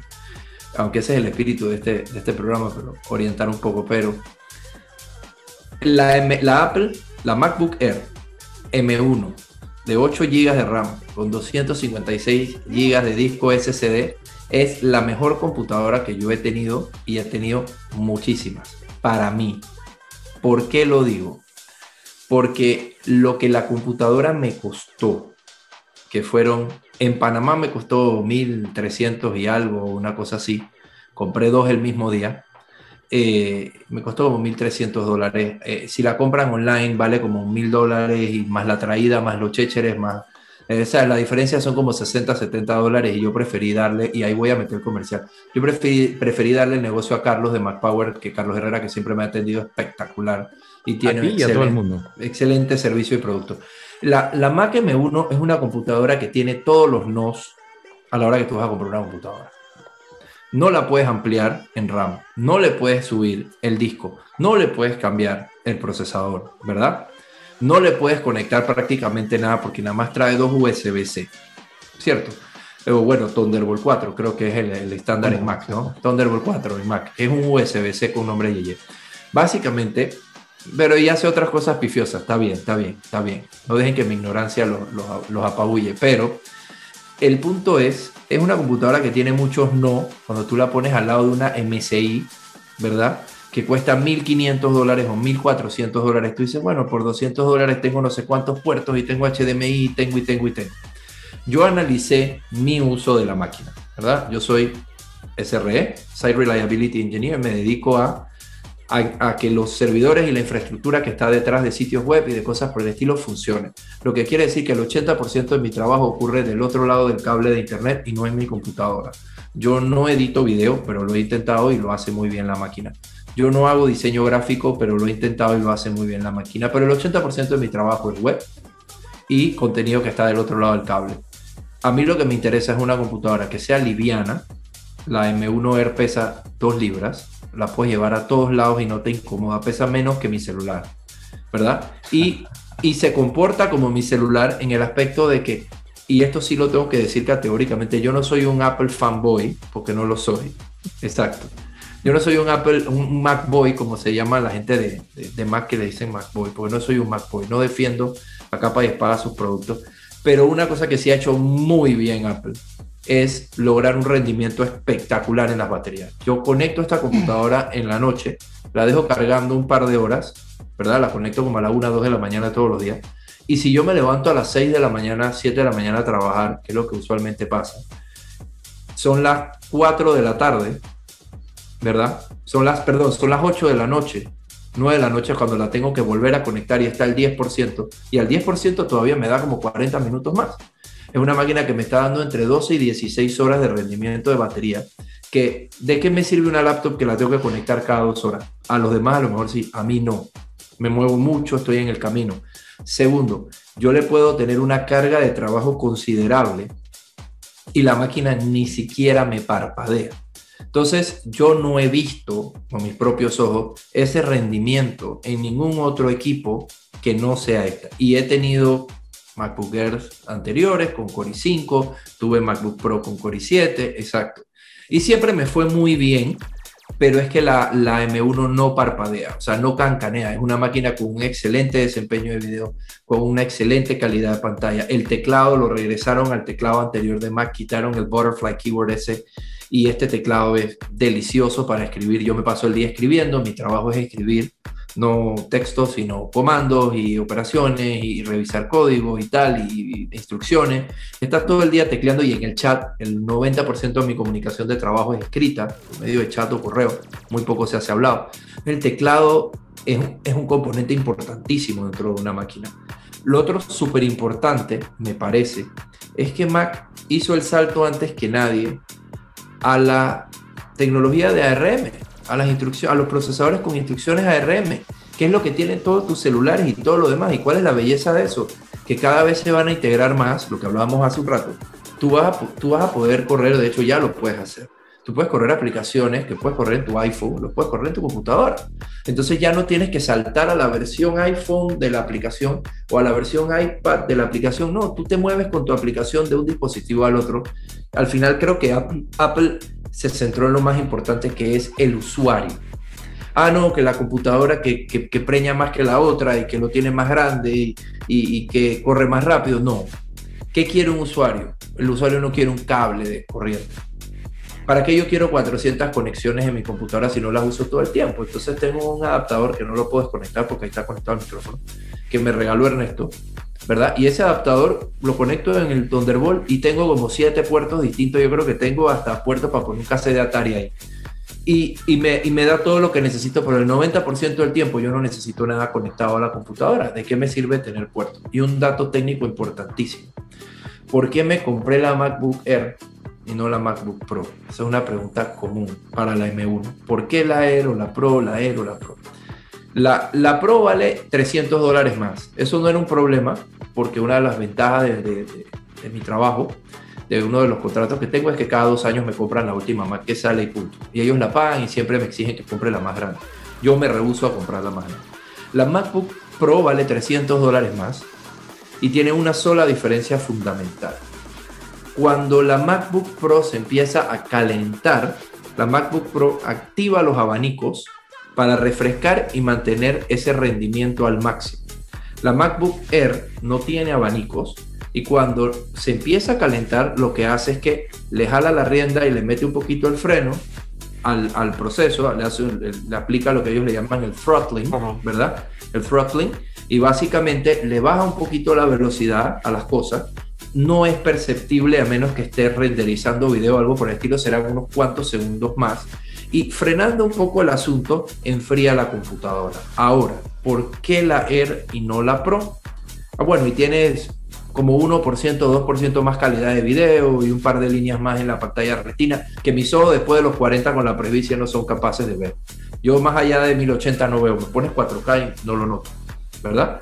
Ahora, ¿por qué la Air y no la Pro? Porque la única parte mecánica, lo único que se mueve en una Mac M1 es el abanico.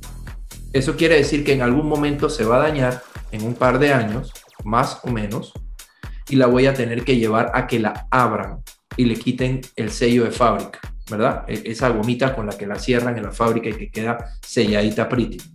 En cambio, la Air no tiene abanico. Y al no haber parte móvil, hasta que no se le aflojen las bisagras de la pantalla, que la cuido muchísimo, no voy a tener que llevar esta computadora a que la abra. No hay nada físico que se mueva que se pueda dañar.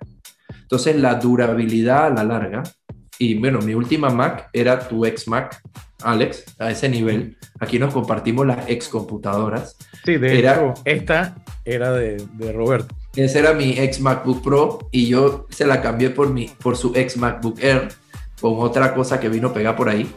Y básicamente sí, una Mac Mini del año antepasado. Pasado. cambiamos la, una Lenovo por una, una MacBook Pro. Cambiamos la MacBook Pro por la Carbon X1. Yo te di la, la Mac y tú me diste la Carbon X1. Básicamente yo hice el viaje por todas las máquinas Mac. He tenido de todas las generaciones y de todos los modelos y de años recientes y viejos. Y de verdad la M1 me ha dado el mejor desempeño, como les dije, dólar desempeño. Y me ha dado la mejor durabilidad de batería, lo liviana y lo otro, nos pienso que nos equivocamos cuando buscamos una laptop de 15, 17 pulgadas. Al final, o es portátil o no es portátil. Una máquina de 17 pulgadas o de 15 pulgadas, difícilmente tú la puedes echar en una mochila y llevártela. No es lo mismo que llevarte 13 pulgadas, que son más que suficientes, y pesando 2 libras, ¿no? Entonces, creo, creo que dólar, de nuevo, dólar por, por rendimiento, y, y, te cierro con este ejemplo. Me escribe Edson, que creo que tú lo conoces, eh, todos lo conocemos, a Barulaco lo conocemos todos. Ese es uno de los troles del internet en Panamá, igual que ustedes, los primeros que tuvo conectado. Edson me llama y me dice, hey, me voy a comprar una MSI para editar video, eran 1500 dólares. Yo digo, brother, búscate la, la M1 Mac Mini M1 de escritorio, con 16 GB de RAM. De esa con, quiero 16, hablar. con 16 GB de RAM, con 16 GB de RAM y 256 de disco, si tú nada más vas a tener en el disco lo que estás editando en ese momento, cuando terminas, lo copias a un disco externo, ¿verdad? Y le dije, tírate una línea por ahí con tu monitor y tu cosa y me avisa, hey, le costó mil palos esa máquina. Con monitor y todo no llegó a los 1500 de la MSI y la MSI, o sea, cuando la Mac M1 iba caminando atrás, la MSI ni siquiera le veía el, el, la, el, el rastro. Entonces, no, pero es que Mac, pero es que nada, que la IESA no tiene nada que ver. M1 yo creo que es el salto que va a poner a Mac en el mercado. Y la compatibilidad es difícil, hay aplicaciones que hay que correrlas en el modo Rosetta, que todavía emula Intel. Ah, pero, pero no son tantas. Yo todavía no me he encontrado una aplicación que me diga no. que Ay, aquí no puedo correr. Exacto. Yo tengo también una MacBook Air M1 y la misma, el mismo modelo que tiene, y que tiene Roberto y cero problemas. Y yo edito videos y hacemos eh, streaming y, de todo. Así que programar, hacer los sitios, lo que sea, cero problema. Eh, si no tuviera aquí yo, por ejemplo, un, un programita que se llama el Clean My Mac, no me doy cuenta que, que de repente dije, hey, te estás quedando sin, sin memoria y esa arena ni siquiera siento que se esté quedando sin nada. Entonces yo le quité las notificaciones para que no me diga nada y no me doy ni cuenta. es mejor vivir engañado. Porque no se nota. Sí, de verdad no se nota. Ese es el punto, ¿no? Mira, em, en ese sentido, yo estoy usando la que era la Mac de Roberto, porque como me toca dar soporte a Mac, a Linux, a Windows, etcétera, siempre trato de tener un equipo Mac y este es tremendo equipo para hacer un Intel, para hacer una máquina de antes del M1 y todo lo demás. Sin embargo, en cuanto yo pueda heredarle esta máquina a alguien e irme por una M1 también, definitivamente es el tipo de máquina por la cual yo mm, ahorita mismo me decantaría. Eso sí, ahorita mismo, ¿quién no es para mí el mercado para una Mac M1? La persona que ahorita mismo necesita una máquina de urgencia y no puede gastar más de 500 dólares en ella. Claro que no. Claro que eh, no. Eh, ese, es un buen punto. Mira, eh, ahorita mismo lo que, lo que ha logrado Apple con, con, los precios con los que tiene las, las Mac Mini, específicamente las Mac Mini, Ahorita mismo, por ejemplo, en Amazon está en descuento de 659, o sea, 40 La, la M1. La M1, sí. ¿Con cuánto RAM? ¿8 GB o...? 8 GB, 8 GB. Pero ¿qué pasa? La, que yo estoy utilizando tiene 8 GB. La que está utilizando Roberto tiene 8 GB. Exacto. Yo tengo al lado una de 16 GB. 16 era, no me acuerdo, 16 Sí, sí, 16. 17 y es muchísimo más lenta que esta M1. Y a pesar de que tengo... Eh, más poder, más memoria, más monitor. Yo tengo aquí como mi máquina principal esta M1 conectada con un monitor bien grande, ¿no? Pero, pero es otra cosa, por la naturaleza del trabajo. Pero le saco mucho más provecho y rendimiento. Yo desconecto esta computadora y me dura hasta el día siguiente. Yo la pongo a cargar si quiero. Yo puedo trabajar con ella todo el día. Y yo sé que ya como a las 8 o 9 de la noche todavía tiene más, más batería que la que le deja Roberto. Yo podré tener como 30% de carga entonces la pongo a cargar. Pero esa batería dura trabajando para mí 8, 10, 12 horas facilito. Y yo no me tengo que preocupar porque la, la computadora se, se degrade o, o, se, o, se, caliente o se me apague. Y yo estoy, estaba aburrido de, de las laptops que dos horas hay que ponerla a cargar, tres horas y hay que ponerla a cargar. Y eso no, esa no es la naturaleza de lo que uno quería tener para poder trabajar hay una medida infalible para la batería de la M1. Con 5% te puedes ver un capítulo entero, un capítulo entero de The Blacklist que dura como 45 minutos con el 5% de la batería. Tú te imaginas en la mitad de la noche acostado ya en la cama con la laptop así, la mesita de noche al lado, y estoy ahí viendo mi capítulo de Blacklist y me faltan 32 minutos y la máquina dije, ¡pum! Falta 10% de batería. Entonces Ashley me dice, no te vas a dormir. No, ahora cuando se acabe la batería, no la voy a cargar. Cuando se acabe la batería, con el 10% veo dos capítulos, estoy hora y media más. Entonces trabaja para mí. Y lo otro, creo que importante mencionar, más allá de estar hablando de, tonterías de, la M1, es que eh, esto es, esto, es, esto es lograble, o esto lo pudo alcanzar Apple por el nivel de integración. Esa es la ventaja de haber dicho, goodbye Intel y haber dicho vamos a hacer nuestro propio sistema cerrado. Ahora, es bueno y es malo. De nuevo, toman un control absoluto sobre su base de usuarios y si el día de mañana quieren cambiar la estrategia de precio y ponerla más cara. Pero o sea, el hecho de tener un sistema tan integrado te permite controlar Imagínense esas pruebas de laboratorio. Esos manes no tenían que ir a ver cómo se comportaba el procesador Intel Core i9, tal. No, nosotros queremos un procesador que se comporte así y lo haces a tu medida. Quiero el, core neural que se comporte así, quiero que la memoria se comporte así. Entonces, en el laboratorio literalmente le dieron lija, le dieron lima, ajustaron, aceitaron y crearon su máquina de arriba abajo, diseñada por ellos, con todo de ellos, claro, con las instrucciones de ARM. Pero dijeron, no, porque es que hay gente que decía, no, pero es un procesador de teléfono. Sí, pero es que los teléfonos de hoy tienen más poder que la computadora de mía de hace dos años. La, la, Ahora, tomemos algo de componentes ha logrado que eso sea posible. No solo eso, ARM es una plataforma que tiene décadas de estar funcionando desde algunas de las primeras máquinas caseras de eh, Inglaterra hace añales de añales. Eso ha ido pasando por una serie de iteraciones y generaciones que han concluido con la integración que tienes todo en un solo chip, la memoria, el CPU, los gráficos, toda, toda esa integración, que es como, como que varias personas trabajen en un, mismo cubículo en vez de estar trabajando en edificios en diferentes partes de la ciudad con el problema de transporte, porque eso es lo que pasa con los diseños convencionales donde tiene la memoria por acá, luego un chip entre el CPU y la memoria, luego el CPU tiene que hablar con la tarjeta de video, pero tiene que entonces pasar por aquí. Imagínate que ahora una de las cosas que tiene Windows 11, callback, eh, es que eh, va a permitir que el controlador de la tarjeta gráfica pueda decirle a la tarjeta gráfica que hable directamente con el disco duro donde está guardado el juego para entonces cargar las eh, texturas de los personajes de forma directa y sin tener que pedirle permiso al CPU. Eso sí, vas a tener que utilizar discos NVMe de cierta generación en adelante para que eso sea soportado. Entonces... Sí, pero si eres gamer no importa, eso más no se mide. Ahí, Mira, eh, vamos, a, vamos a regresar a la, a la Mac Mini. A la, audiencia gamer. vamos a regresar a la Mac Mini eh, y a la recomendación que de qué tipo de, de Mac M1, estamos hablando específicamente hoy de las M1, le serviría a, a, ustedes para poder, digamos, o comprar o por lo menos tantear la posibilidad de poder tener una. ¿okay? Eh, estuvimos hablando de, sobre todo de la batería a su momento con las MacBook Air Mini, eh, eh, perdón, M1.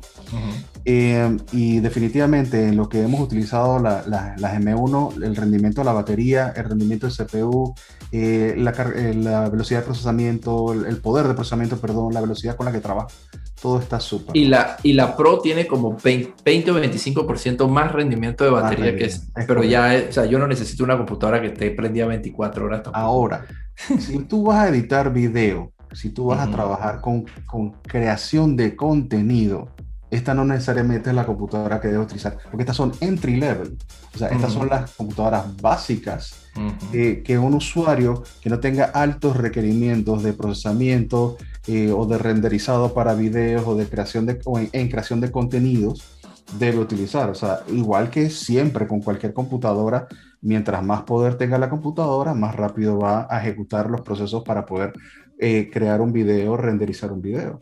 O sea, estamos utilizando el ejemplo del video, ¿no? Entonces, eh, sin embargo, dejando, dejando de lado los requerimientos de los profesionales, si, si quieren contar, por ejemplo, con una computadora que, que sí les brinde un alto rendimiento, tiene poder, les va a, a, a, dar grandes prestaciones, yo me iría por una Mac Mini de escritorio. Hands down, o sea, sin pensarlo dos veces. El precio es increíble. El precio está excelente. 650, 700 dólares. Eh, yo no sé, yo no sé si sería hasta más barato ir, ir, ir echarlo en un viaje y traerse unas cuantas en una maleta o, o, o em, embarcarlas y traerlas para acá, pero pero ese precio está increíble. Y la, que dan descuento. Y mira las conexiones que tiene atrás. O sea, si tú le conectas a esa Mac Mini un par de discos, creo que es Thunderbolt 4, lo último, ¿no? Esas son la, la tasa de transferencia de Thunderbolt 4 para un disco externo, tú puedes editar video directamente sobre el disco externo sin necesidad siquiera de copiarlo a la máquina. Eso es lo primero. Y ah, dale, Alex. Y, ahorita Nada más para agregar a lo que estás diciendo. Si tú tienes un NAS con una tarjeta de 2.5 gigabits o más, con disco flash, tú puedes tener varias máquinas editando en tiempo real de almacenamiento flash en un NAS a esas velocidades. Así que no es solamente tú con tu disco pegado, sino... Mira, mira, los, mira los specs de la Mac Mini si lo tienes abierto ahí, Ernesto, en la página de Apple. La, Mac, Mini viene con tarjeta 10 gigabits si tú quieres. Entonces, y le puedes pegar dos monitores fácilmente. Correcto. la, Air, ah, solo puedes solo soporta un monitor. Ahí, correcto. De forma Exacto. Puedes utilizar adaptadores que utilizan un chipset aparte, como si fuera una tarjeta de video secundaria, sí, pero que obviamente es un poquito más caro, pero el mismo rendimiento. Pero, voy, ok, voy, ok, voy. Pero el que tiene una Air el que tiene una MacBook Air no está buscando tener dos monitores de 32. Una MacBook Air es una máquina que se la pasa como, como tu desodorante el 80% del día debajo del brazo viajando contigo para cualquier lado que te vayas a mover. Yo sí tuve, yo sí tuve Pero, porque yo tenía mis dos, mis dos monitores y yo tuve, o sea, yo tuve que dejar los dos monitores, quitarlos y compré un monitor, creo que es de 30 pulgadas, o sea, grande y white, un ancho, ¿no? Para poder trabajar cómodamente con, con, el monitorcito este de, 13 pulgadas y pues un monitor más grande. Bueno, pero ahora, ahora también te, te, puedes comprar los monitores de Samsung que hacen pantallas virtuales y puedes dividirlos en dos pantallas virtuales. son 800 palos, brother. Bueno, pero, pero, pero, pero suma, 800 dólares en eso, más, más 900 y pico, mil dólares en la MacBook Air, son 2 mil dólares. ¿Cuánto te vas a gastar en una laptop de alta gama de Dell? Y no le llegas todavía, no llegas a ese presupuesto. Ah, pero déjame terminar. Yo no, yo, no compararía precios. déjame terminar. comparar precios, siempre van a, o sea, por ahora, pues, el hardware de, de, de, una PC gana.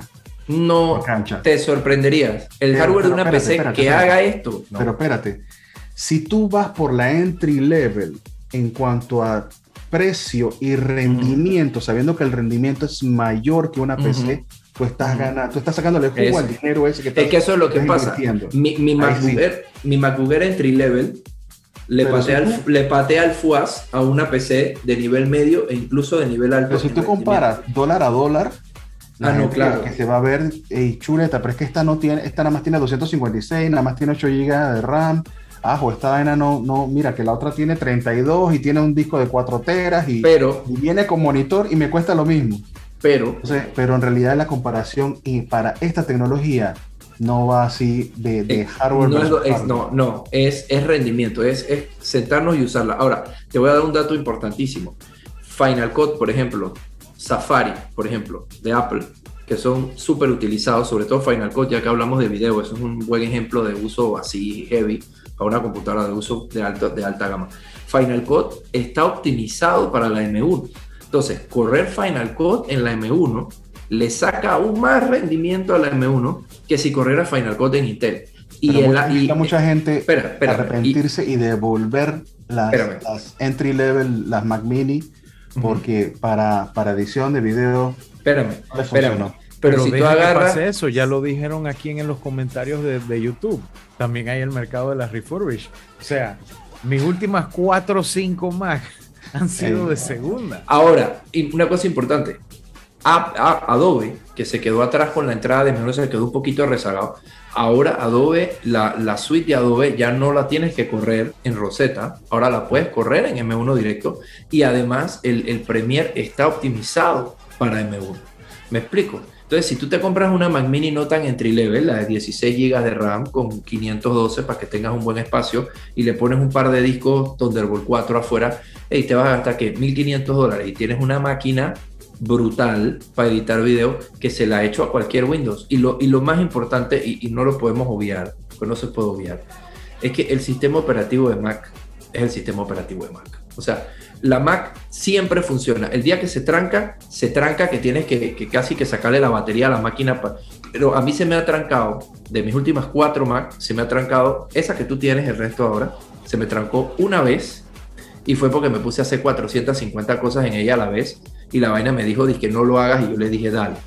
O sea, yo tuve que trancarla, pero no se me ha trancado. No me acuerdo la última vez que me salió el, el comparativo a un blue screen en, en la Mac. No pasa simplemente no pasa. Entonces, con ese nivel de sistema, con esa estabilidad del sistema operativo, olvídate del antivirus porque no hay virus que friegue esta, esta cosa, o al menos no es común, ¿verdad? Con el ecosistema de aplicaciones que hay.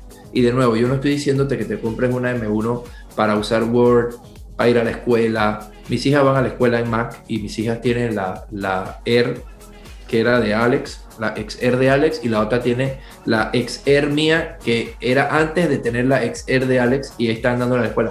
Yo creo que si te vas a comprar una computadora como esta Mac M1, es porque vas a hacer algo serio con ella que le vas a sacar el real. Yo, yo te puedo decir que, por ejemplo, para, para disipar algunas dudas de si la Mac funciona para renderizar videos, si tú estás editando un programa de televisión, busca la que tenga mayor cantidad de memoria, la que tenga más disco y ponle todos los accesorios que tú necesites. Eso es, eso es así siempre. Si tú estás haciendo videitos de, de, Instagram, eh, una, una, una, intro para YouTube, cosas sencillas de unos segundos, quizás unos cinco minutos. Podcastillo ahí. Podcastillo ahí, te funciona perfectamente bien. Yo utilizo la MacBook para, para videos sencillos, nada complicado. No tengo que cerrar nada, tengo mil vainas abiertas aquí. Y funciona perfectamente bien y nada más tengo 8 GB. Aquí, aquí el punto es que rendimiento, rendimiento de CPU, de la máquina completa, las prestaciones que brinda, parece mentira que con esos 8 GB y el CPU que tiene adentro, pareciera mentira que funciona más rápido que, que una, una, una Core i7 eh, séptima generación eh, con, con 16 GB de memoria. Una, una i9. Osvaldo, que a lo mejor está por ahí, Osvaldo Parece mentira, pero sí funciona más rápido. Como sí funciona más rápido, y, ya todo el mundo ha hecho miles de pruebas, esto para, para un day to day, o sea, para, para el trabajo diario, para trabajar con todas las aplicaciones que tú quieras, que tus aplicaciones de Office, el, browser, que si el Notion, que si la Sana, que si el WhatsApp, todo lo que tú quieras, correo electrónico, con un monitor adicional estás cagado de risa. Para ver Netflix, Netflix, Curiosity Stream, Pornhub en, 4, Pornhub en 4K pagado. Si tú, si tú, eres un profesional, te quedas, quédate con tu Windows o si vas a trabajar con una, con una Apple, eh, eh, sube a lo, a lo, que puedas darte de, de, de, de, memoria y de CPU y de disco para poder entonces tener mejor rendimiento con lo que estás haciendo. Otro, Pero de otro modo, estás bien. Otra cosita a tomar en cuenta, el, las bocinas de la, de la M1, yo puedo escuchar música, eh, videos, ¿sabes? Videos instructivos y temas por el estilo que los quieres escuchar bien, que no necesariamente quieres usar unos audífonos. Funcionan súper bien, tienen un, mucho más volumen que las Mac que, que, tenía antes. Eso para mí la experiencia multimedia es importante, porque yo trabajo con mucha música, me gusta trabajar con música. La calidad de la cámara que traen integrada es bastante buena y una cosa importante también que hay que tomar en cuenta es que es una de las peleas Mac versus PC, ¿no? Tú te compras una PC de 1500 dólares y tráeme esa PC dentro de tres años. Tú te compras una Mac de 1500 dólares, hablemos del mismo precio, y me puedes traer esa Mac dentro de cinco años y todavía está pateando. ¿Me explico? Y cuando ya deja de patear con el sistema operativo de Mac, haces la de, Linux Torvald, ¿verdad? y agarras y le pones Fedora a la Mac y te funciona brutal. Me explico. De hecho, Linux Torvald, su computadora predilecta en la que trabaja todos los días, es una MacBook Air como 2015 con el último Fedora. En eso es que se desarrolla el kernel de Linux, lo trabajan en esa Mac. Entonces, al final, eh, va, el Windows ya lo hay para RM y hay unos locos por ahí, búsquense el, el, post en YouTube, el video. Hay unos locos que ya pusieron el Windows para RM en correr en la M1. Entonces, cuando todos los sistemas operativos se vayan hacia RM, ya hay Ubuntu para RM y lo demás, tú vas a poder montar un montón de otros sistemas operativos en tu M2. Parece, en tu M1, parece mentira y parece un chiste. Pero, por ejemplo, mi, M1, M1. Mis hijas utilizan. pero, vienen las M2. También, mis hijas utilizan sus, sus, sus Air viejitas con Fedora y ahí está la máquina produciendo todavía el hardware de Mac se devalúa muy poco y el mercado de segunda de Mac es buenísimo. Como, yo la, como compramos Hilux. Yo, de nuevo, yo he tenido una MacBook Pro y una MacBook Air M1 ahorita y la MacBook Pro i7 que tienes tú, Ernesto, que me las compran porque, porque tengo esa ventaja con ese contrato que tengo. El resto de las Mac que he tenido, nunca he pagado más de 400 dólares por ella y he tenido máquinas espectaculares de segunda y viene súper bien que cambiarle las baterías cuesta 80 dólares. O sea, por 500 dólares tú te puedes meter a, a intentar una experiencia Mac, que tú decías, no, por el hardware de PC. Ok, no me compro la última PC barata de 600, 700 dólares, me compro la Mac de hace 2, 3 años, 4 años, 2015, 2016, la compro en 400 dólares y la pongo una al lado de la otra. La Mac le va pateando el FUAS. Eh, no es cosa de yeyesada, no es un tema de que, ah, porque yo me creo que... es, es, real, es, real, es real. Y yo ahorita tengo esta y tengo una máquina Windows y tengo una máquina Linux. Yo tengo las tres. Y según lo que vaya a hacer, hay un software que uso que solo corre en Windows y me toca. Y, y, en el día a día me fascina más el Linux. Pero por ciertos temas, la, la, la Mac por la batería, por el peso, por lo demás, ¿no? ¿Verdad? Brother, yo tengo las tres. He comparado las tres por ejemplo, yo te puedo decir que un Fedora con 4 GB de RAM y un Core i3 de segunda generación le patea el FUAJ a un Windows con el triple de las especificaciones. ¿Me explico? Ah, que no trabajo de oficina normal, común y corriente. Claro, que ahí no te vas a poner a editar video. Entonces, volvemos al inicio de la conversación. Yo dije, la M1 es la mejor computadora que yo he tenido para mi uso. Yo creo que lo que la gente se olvida cuando van a comprar, y esto con los estudiantes universitarios pasa mucho, y que mi hijo va a estudiar sistemas, entonces van los papás y ahorran y se sacrifican cinco décimos tercer mes y le compran una máquina de 1.200 dólares al hijo que va a estudiar sistemas. Así que va a estudiar tu hijo desarrollo de software, bro, si el software se desarrolla en Notepad. O sea, me explico. Creo que hay que, hay que analizar, analizar bien, no, pero Sublime y Visual Studio Code, que son cosas livianas. O sea, hay que, hay que, hay que analizar bien, muy bien, cuál es tu, tu tipo de uso antes de ir a gastar en una máquina. No comprar el Jack of all trades, la máquina que te va a servir para todo, porque no vas a cargar eso en la espalda todos los días. La gente me dice, ¿por qué tú tienes un disco de 256? Yo necesito un disco duro de un tera en mi máquina. Yo digo, porque lo que yo cargo encima, en mi máquina en este momento, pesa 60 gigas. El resto está en un NAS que tiene un par de teras de disco, bien guardado en mi casa, en un lugar donde nadie lo jode, replicado a la nube, ¿verdad? Replicado a la nube. Dice, en, el, chat que a este, a este grupo, a este foro le falta un Windows Fan. Bueno, consigamos uno. Ese es Alex, ese es Alex. Alex, ¿qué, tiene, ¿qué tienes ya como, ya para cerrar por esta noche? Ya son las 9 y 13, wow. ya, ya no puede ir para IGTV. eh, yo eh, me alegro muchísimo haber podido pasar con ustedes este rato. Eh, creo que vamos a tener que ver si conseguimos que alguna de las cervecerías patrocine algo, alguna bebida adulta, como le llaman. Etílica, eh, puede ser etílica también, este, pero sí, definitivamente ha sido muy sabroso, sobre todo pues que nos, en algunos casos nos separa la distancia. Por ejemplo, Roberto está del otro lado del puente y bueno, Ernesto también hay que guardar la distancia por la crisis de salud pública actual que tenemos ahorita mismo.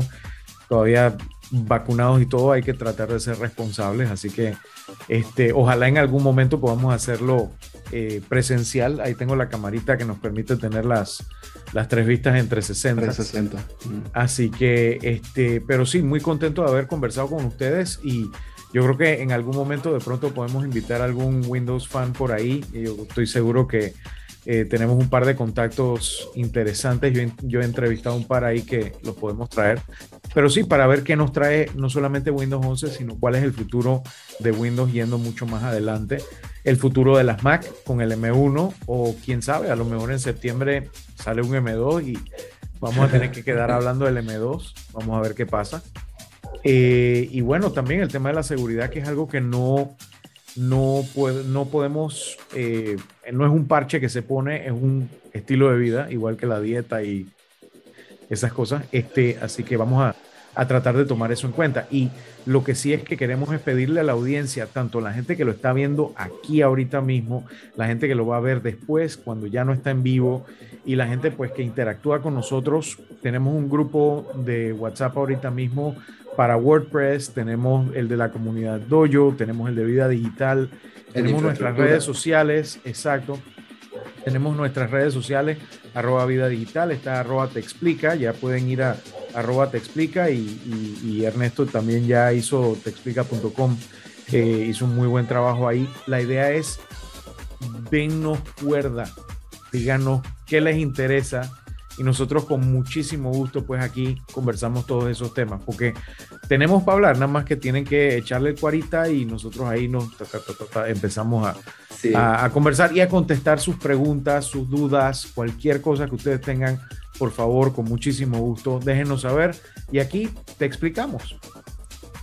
Y en el, en el chat de, de YouTube les puse el enlace de nuestro, de nuestro canal de, de YouTube Ahorita mismo está vacío. Tenemos que esperar a tener unos cuantos suscriptores, así que les voy a pedir a todos que por favor se suscriban y tenemos Exacto. 30 días. Así que ahí está el enlace, vayan, suscríbanse. Ahí vamos a estar subiendo los videos de, de cada uno de los programas, los lunes a las 7 y 30 de la noche. Eh, y también vamos a tener podcast. Así que no Así solamente lo van a poder ver, van a poder escucharnos. Así que van a poder consumir el, el contenido desde, desde cualquier lado y por cualquier medio.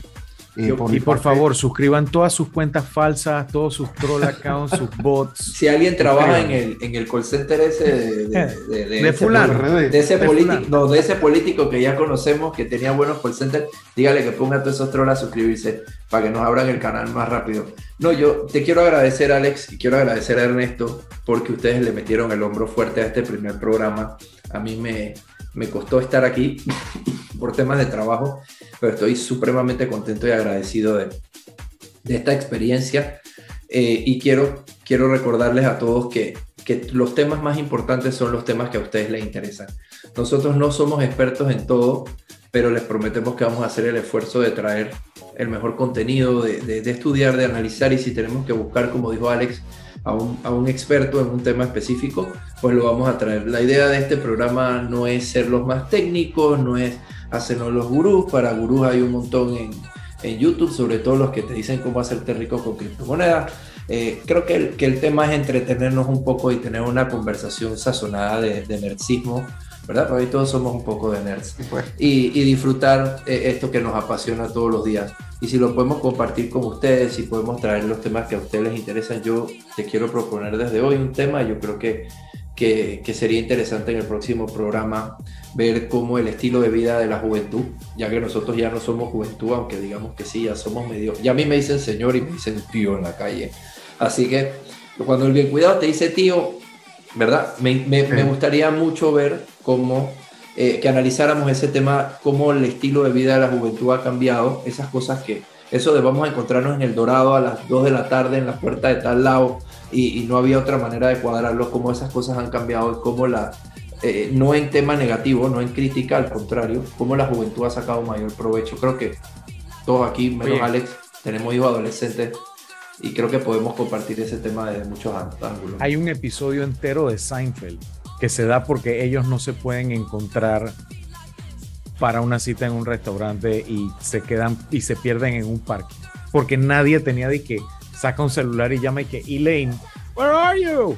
I can't find you. O sea, nada. Entonces, yo lo vi. Ima- imagínate acá en el interior del. Tú dices que yo estoy del otro lado del puente, yo estoy del otro lado de todos los puentes, que hay un montón para llegar acá. Y es sorprendente como antes todas las, todas las direcciones, por eso quiero traer el tema para el próximo programa, para no estirarnos hoy, todas las direcciones involucraban o una especie de árbol o una persona que ya se había muerto, ¿no? No, eh, donde usted ve el palo de Corotú alto, bueno, ahí dobla a la izquierda, o si no era, bueno, ¿usted se acuerdan de la casa de la maestra María González? no, lo Ajá, bueno. que ya tumbaron el corotú. Ah, el Corotú ya se fue, pero ahora acá lo normal es que de la gente aquí común de en el interior te dice, no, mándame tu ubicación, ¿no? Entonces, esas cosas que van alterando nuestras tradiciones de vida, creo que, creo que sería interesante ver, hacer un análisis de eso y que la gente nos traiga sus historias y su, cómo han cambiado sus empleos, cómo han cambiado sus formas de vida, cómo ha cambiado la educación para los muchachos hoy en día. Si a mí me hubieran dado la opción de hacer la escuela virtual, jamás hubiera ido a la escuela, seguro. ¿verdad? En cambio, en cambio, los pelados de ahora se mueren por regresar a la escuela, quieren ver a sus amigos y quieren lo que nosotros teníamos, ¿no? Entonces, es- yo creo que valdría la pena hacer un análisis de, de- de eso para el próximo programa y entre otras hierbas aromáticas y temas interesantes que podamos aportar. Bueno amigos, Bueno, muchas bien. gracias por, por haber participado con nosotros en este primer episodio de Te Explica. Eh, gracias a los que est- estuvieron con nosotros durante todo este tiempo y los que nos dieron sus opiniones y sus preguntas. Eh, no resta más que despedirnos eh, por el día de hoy, por la noche de hoy, y nos vemos entonces en el siguiente episodio. Y agradecemos a nuestros patrocinadores Vida Digital, Global Internet y servidores rápidos.net. Así Así es. mismo es. Nos vemos.